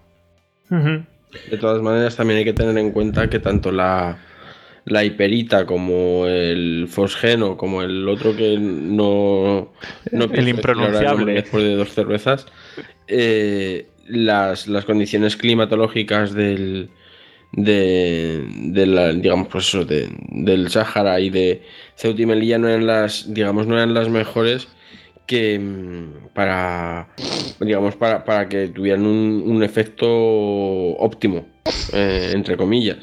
¿vale? Además, la, la hiperita, hay que para el que no lo sepa, es con lo que se bombardeó en, en Ypres a los, a los franceses.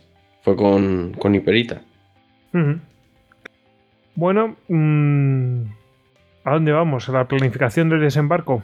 Pues sí, ya hemos hecho nuestro, ya casi nuestro último inciso. Bueno, ya creo que ya es el último. Y bueno, volvemos a nuestra historia. Hemos visto que había habido una conferencia en Madrid, que Petén y Primo de Rivera se habían sentado para acabar de una vez con todos con esta amenaza rifeña que les estaba El enemigo de mi enemigo. es mi amigo. Claro. Y le querían de que, vamos, prácticamente estaba dejando en ridículo a las dos potencias y. Y ahora lo que había era pura venganza, es decir, nos ha hecho este tío, a ti nos ha, a ti te ha hecho 10.000 muertos, a mí otros 10.000, pues a por él. Exactamente, entonces eh, querían acabar de una vez por todo y, y, ¿cómo acabar? Tú antes lo hayas dicho muy bien. Era una insurgencia y lo importante era el líder de la insurgencia. El líder de la insurgencia y digamos su círculo cercano y eso estaba tenía en su ubicación geográfica perfectamente sabida y era la zona de Alucemas en Axtir, o sea, muy cerca de la bahía de Alucemas. Entonces, lo que se. Era un punto al que querían acceder antes del desembarco de. Bueno, antes del desastre anual. Era un lugar donde querían acceder y que era, pues, prácticamente inaccesible eh, por tierra y por el mar, pues. Vamos. Sí se lo habían planteado, ¿verdad? Pero, pero vamos, que era. Que lo que se iba a hacer es. Mm, algo que nadie había intentado.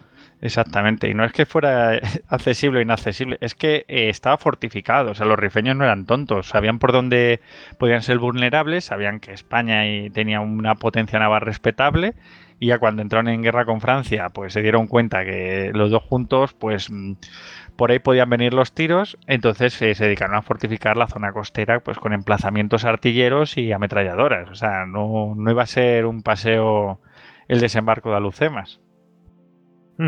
Y bueno, lo que, lo que se empezó es a, preparar la, digamos, eh, toda la, logística para la operación. Esto, bueno, le voy a hablar un poco por encima, porque claro, tampoco nos vamos a meter en todo esto, porque sí que es una operación, yo creo, de bastante calibre y, y con bastante enjundia pues para, para a lo mejor hablarla en otro momento, en otro podcast o algo, que la gente empiece a gritar, hacer a Lucemas, hacer a Lucemas, yo qué sé. Bueno, da para un, para un Istocas, ¿no? Sí, por no decir eso, tío, porque siempre decimos lo mismo. Pero es que es verdad, que, es, cierto. Exacto.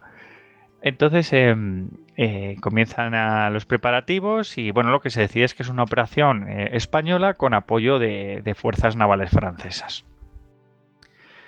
Eh, pues comienzan eh, digamos a juntarse digamos los diversos medios. Eh, va a haber pues digamos un mando central que ejercerá Primo de Rivera que el tío le gustaba ejercer todo o sea no, no, se cortaba.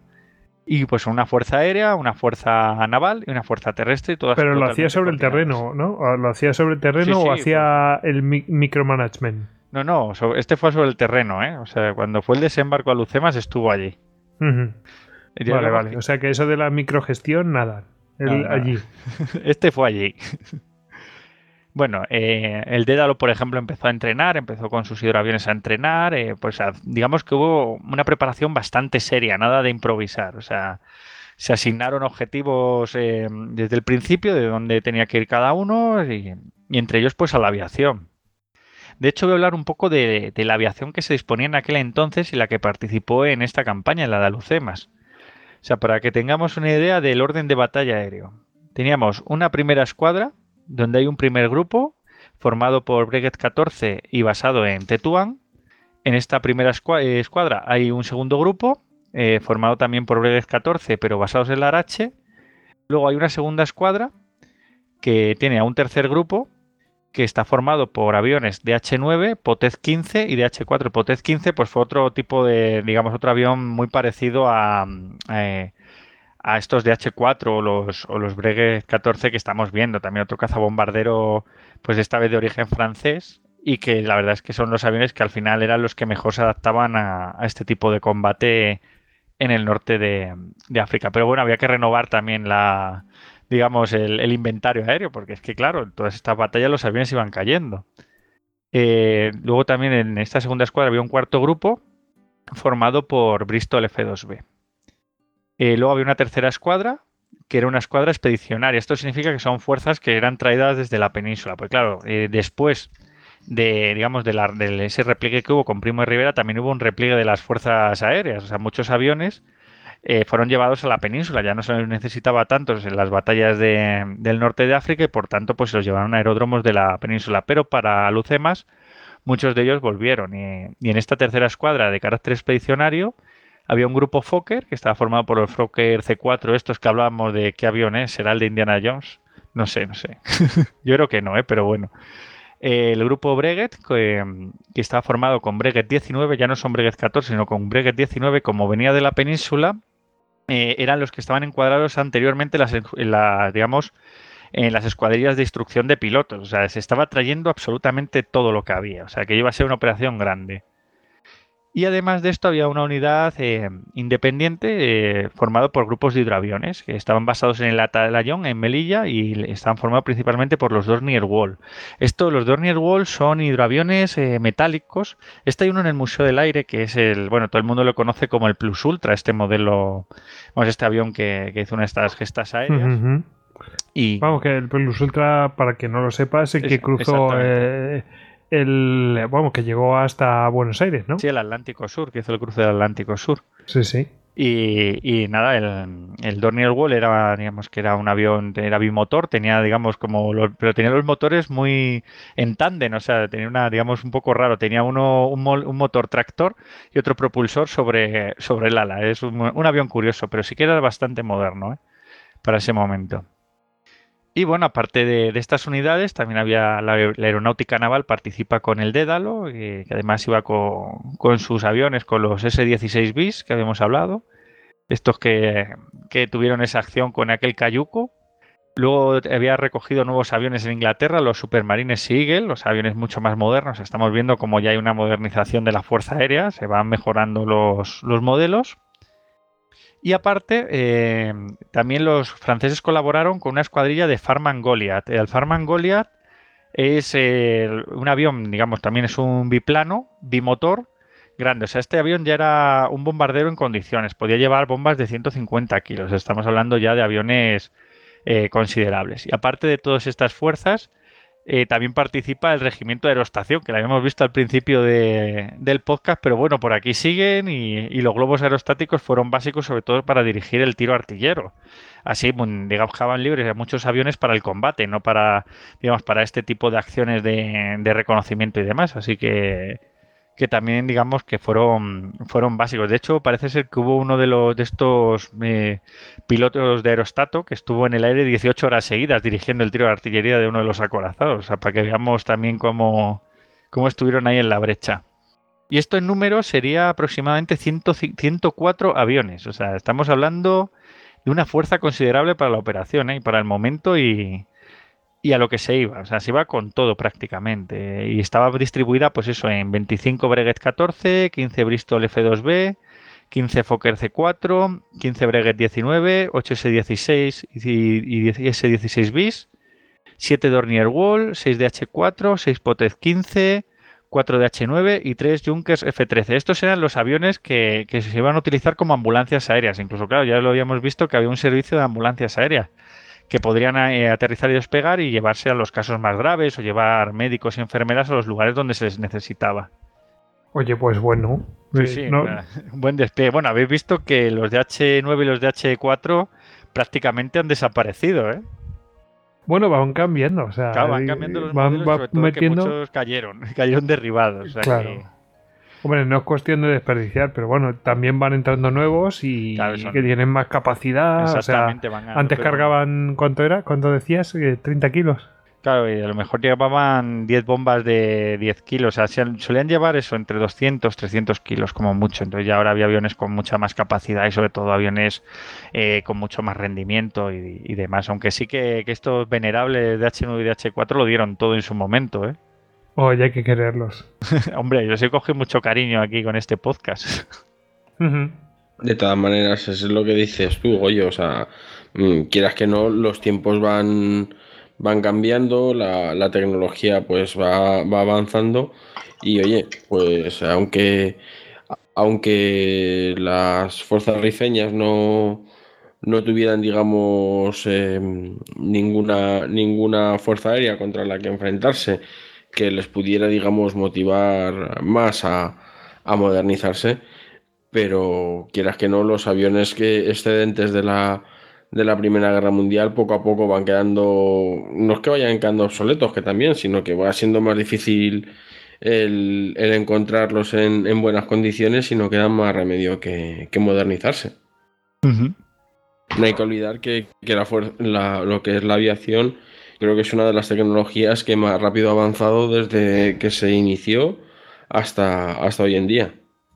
Sí, sí, nada más que, que dependía muchísimo de la disponibilidad que hubiera. O sea, cuando se consiguen los DH4 y DH9, que fue en este momento de, digamos, de crisis eh, después de anual, pues es lo que había en ese momento en stock y se adaptaron a ello. Ahora mismo ya, el, digamos que, que el gobierno se toma más en serio las operaciones y puede comprar aviones mucho mejores, o sea, mucho mejor preparados y a otros proveedores. Bueno, bueno, pues em, no sé si nos queda algo. ¿Qué nos queda? Pues nada, hacemos ya estamos llegando al final. El fin de la guerra, prácticamente. Sí, sí, porque como sabemos el desembarco de Alucema fue la última gran operación y si quieres eh, hablamos un poco así por encima, tampoco destripando mucho, de lo que fue em, eh, la aviación, lo que hizo, digamos, en digamos, sus principales acciones, o así muy por encima en el desembarco, o sea, lo que... Vale, perfecto.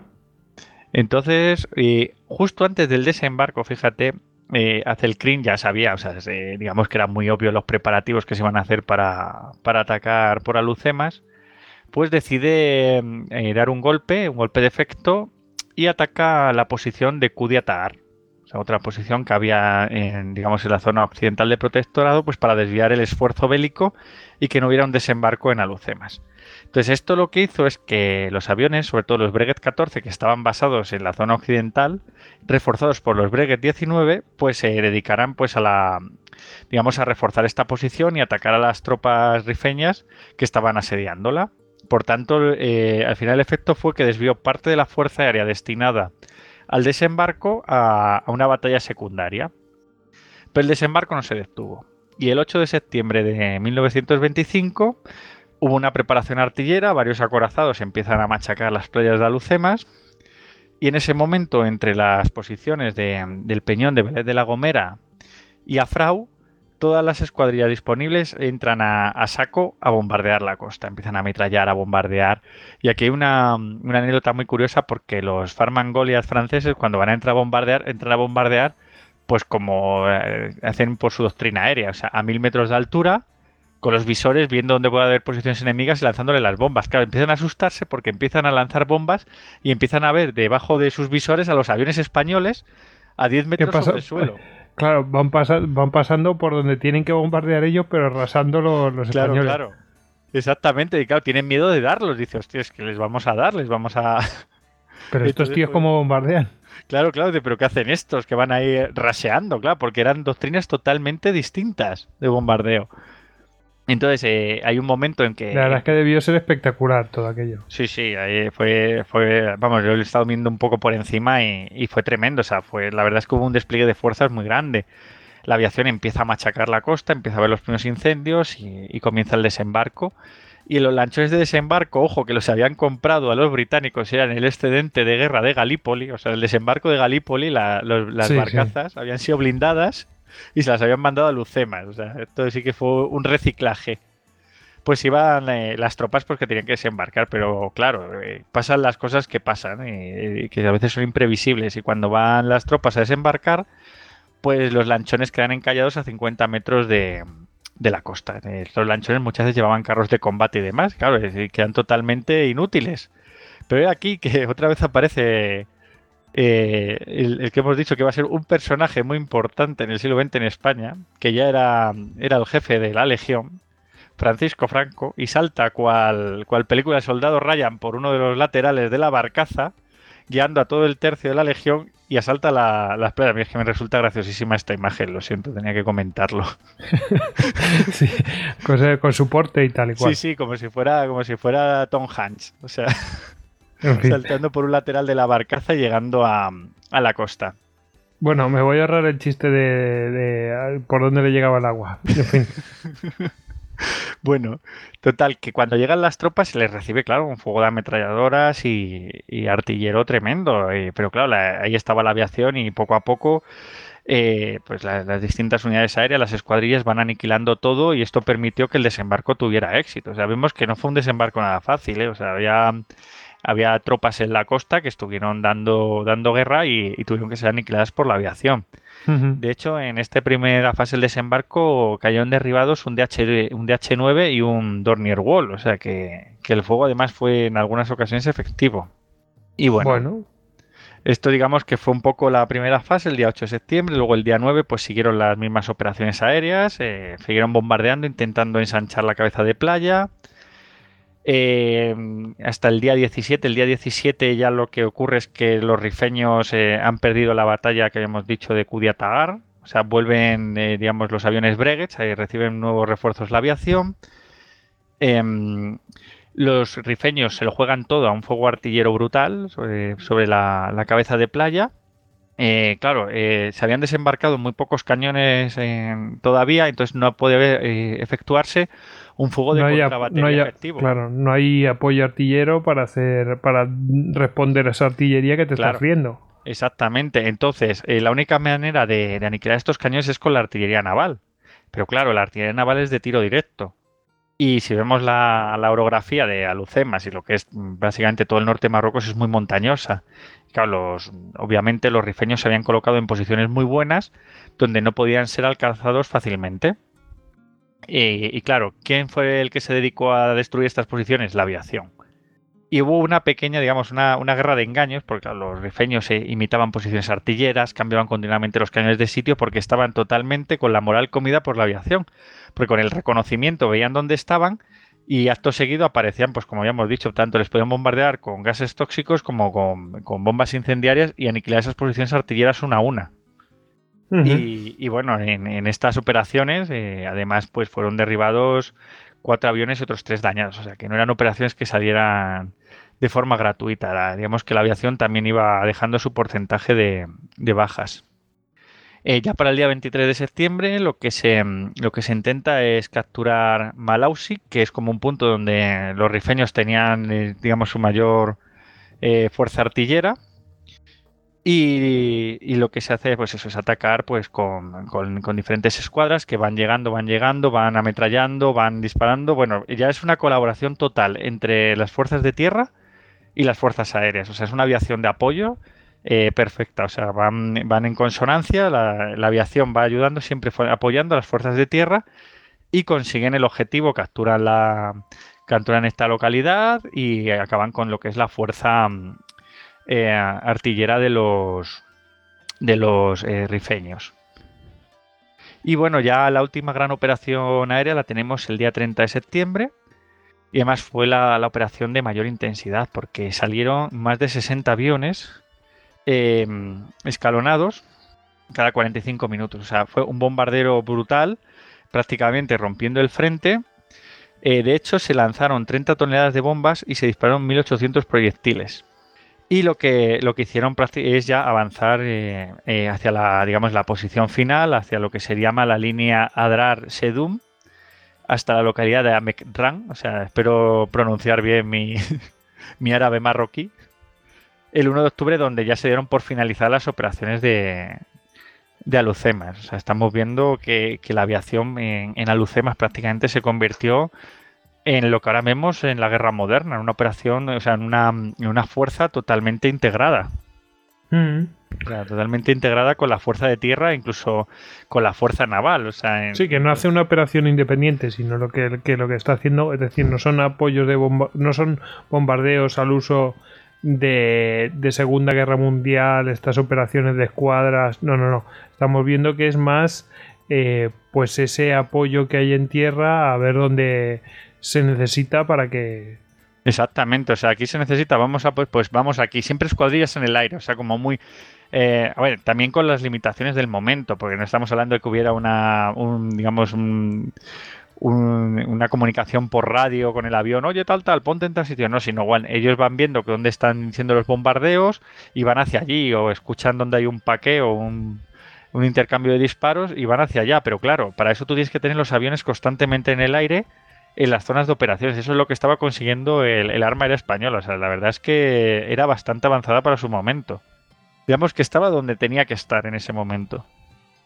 Bueno, bueno, pues muy bien, machos. La verdad es que no, estos detalles no, no, había prestado atención en ellos. Siempre pensaba que era simplemente pues eso de descubierta, a ver que, vamos a, a, detectar movimientos enemigos, pero claro, no, no había no había imaginado este tipo de, de acción, esta doctrina, doctrina de bombardeo que, que, es muy peculiar, muy llamativa, la verdad. Sí, sí. Y este, este bueno, al final es eh, el apoyo a, las operaciones en tierra, que son.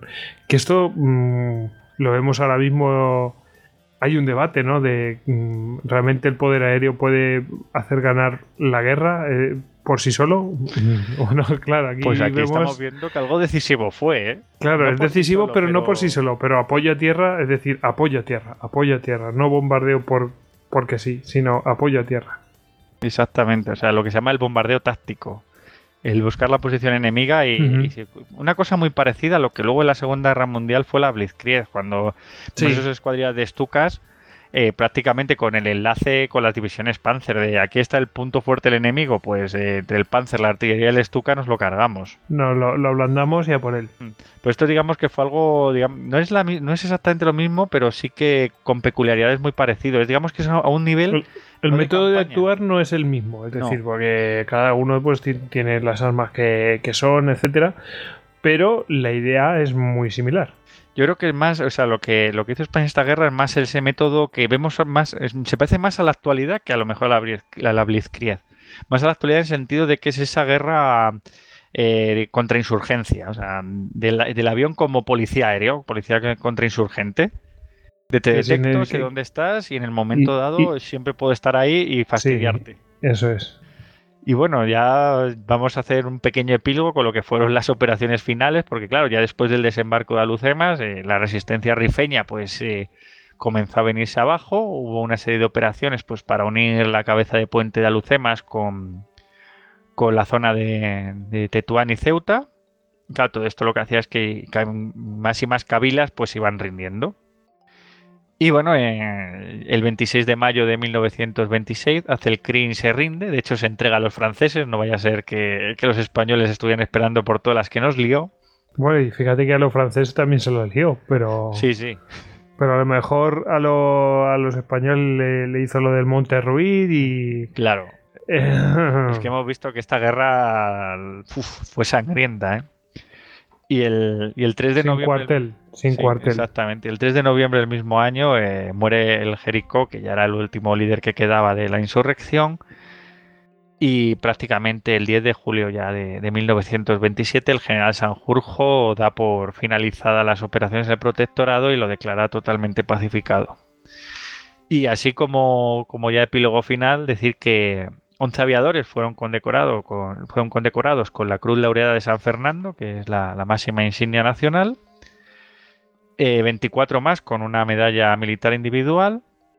Y que entre el principio de las operaciones de la aviación, que hablamos de aquel lejano 1913 hasta, hasta julio de 1927, se perdieron un total de 139 aviones y 79 aviadores, pues entre pilotos, observadores y ametralladores. Y como, como resultado final de esta guerra. ¿eh? Pero hay una pequeña reflexión que tú querías hacer, que estos pilotos que aquí iba, que estaban ahí, eh, lamentablemente, unos años después, que, que habían estado Sí. combatiendo, pues no no hombro con hombro, porque si nos estrellarían. Sí, pero que eran compañeros, que, Sí. que luchaban juntos y, y demás, pues muchos de ellos acabaron en- enfrentados en la guerra civil. Estos pioneros de la, de, bueno, de De la, la- del arma aérea, ¿no? Sí, es muy triste, pues fíjate que nuestra arma aérea surgió de esta manera tan peculiar, en una guerra así tan tan extraña, tan tan loca. O sea, es que fue un poco eh, con la situación que tenía España entonces, porque España ya es que no era ni potencia de tercera, o sea, estaba bastante mal, o sea, que, que acabó en una dictadura, o sea, al final con, con toda esta situación del RIF acabó en una dictadura eh, que por el golpe de Estado de Primo de Rivera y demás, y que, y que bueno, eh, luego con la Segunda República hubo bastantes levantamientos y ya con la guerra civil, pues muchos de estos aviadores pues ya estaban en otros destinos peninsules y demás, y depende de dónde les tocó o del bando que fueran, las afiliaciones políticas que tuvieran, pues acabaron luchando entre ellos. Jesús. Sí, de hecho, eh, el- con lo que decía David, el número de condecoraciones que se, que se habían dado en, en esta guerra a los distintos pilotos y, y el hecho de, de que luego algunos habían acabado, digamos, enfrentándose en, en la guerra civil, a mí me ha llamado mucho la, la atención el, el caso de Senen, Senen Ordiales, que es un, un piloto que obtuvo primero una, una cruz de mérito militar y luego una laureada de San Fernando.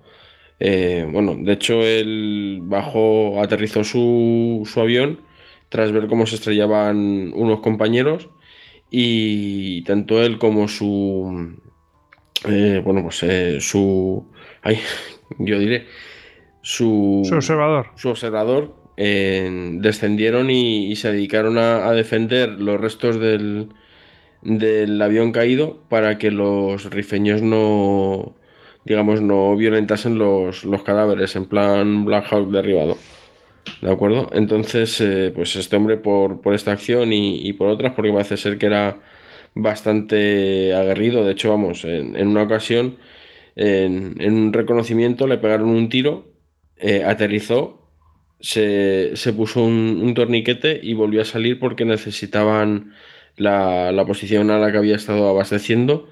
se estaba quedando sin munición, volvió a salir y volvió con dos tiros más. O sea, lo que pasa que con la adrenalina que, que llevaba, pues eh, digamos, a- aguantó.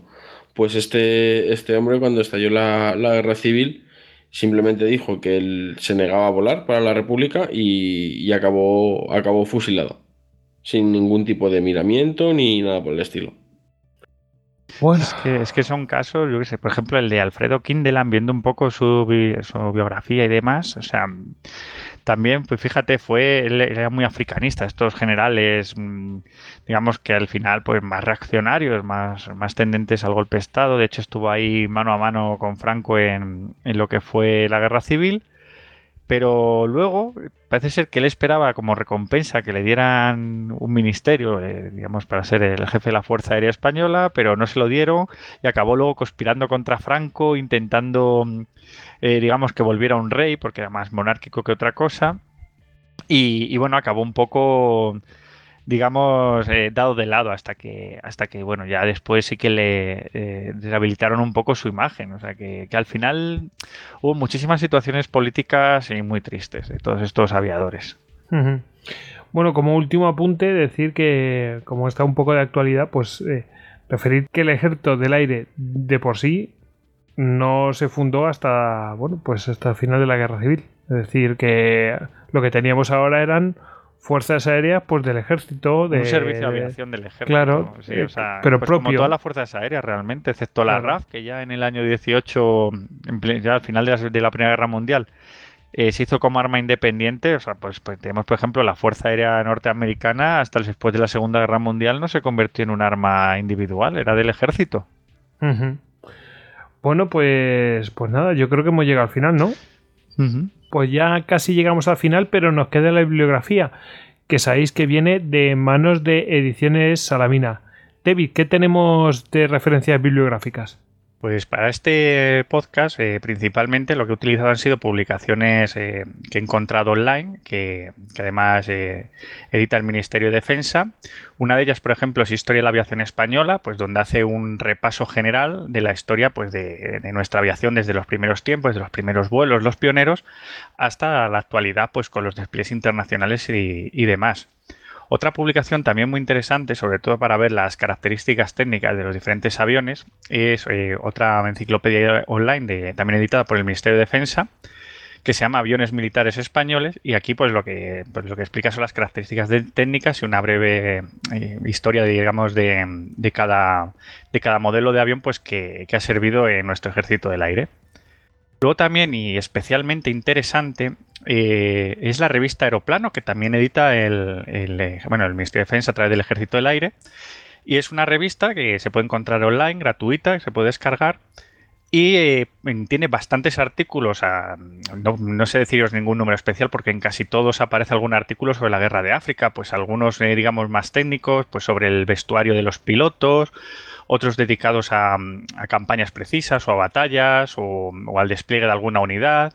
Y es bastante interesante y, y, eh, si, bueno, si alguien le ha picado la curiosidad sobre lo que fue la, la guerra del Rif y el despliegue de, de la aviación en, en el protectorado en el norte de África, creo que esta publicación va a sacar, pues, digamos, mucha más, más información de la que le hemos podido dar aquí.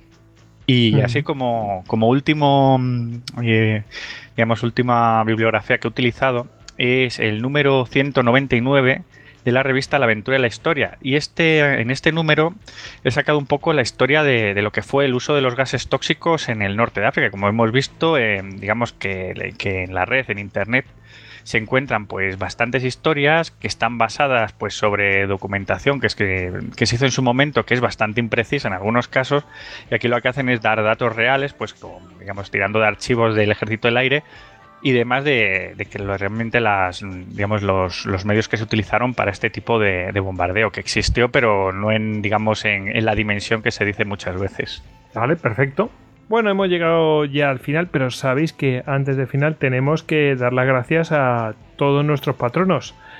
Eh, y especialmente a los que han producido este capítulo, los héroes de las Termópilas. Estos tres que son NGNG, Paloma Hernández y Daniel. Bueno, pues nada, ya sin más vamos a despedir aquí a, a los que hemos estado. Tenemos a Tony, arroba Lord Cinecester en Twitter. Buenas noches, Tony. Buenas noches, Adeu. A Jesús, arroba Bucaner en Twitter. Jesús, buenas noches. Buenas noches y hasta, hasta, el, próximo, hasta el próximo bombardeo. sí, señor. Y despedimos a David, arroba David Naga. Muchas gracias, David, por traernos esta historia que no conocíamos prácticamente. Pues nada, me, cojo mi biplano y me vuelvo a casa. Pero antes eso, recomendar a todo el mundo que, si tiene un ratito, una tarde, que no sepa qué hacer, que se pase por el Museo del Aire. La verdad es que la exposición que hay allí sobre, sobre esta guerra es bastante interesante. Y bueno, también hay que recomendar el que se pasen por la exposición especial que hay eh, que en el Museo Naval precisamente sobre el arma aérea en... Eh, en lo que era en, la Armada, vamos. Mar de Alas se llama. Bueno, y me despido yo, arroba Gojix barra bajas al duero, y ya sabéis que a todos nosotros nos podéis encontrar en Twitter, en Facebook, en Google Plus, en Pinterest, en Telegram, en YouTube y en Instagram. Los he dicho todos. Y cualquier cosa que necesitéis en instagram.com está toda la información. Eh, y bueno, pues nada, chicos, ya sin más, despedirnos todos. Venga, ala. Adiós. Adiós. Chao, chao. Semper Fidelis.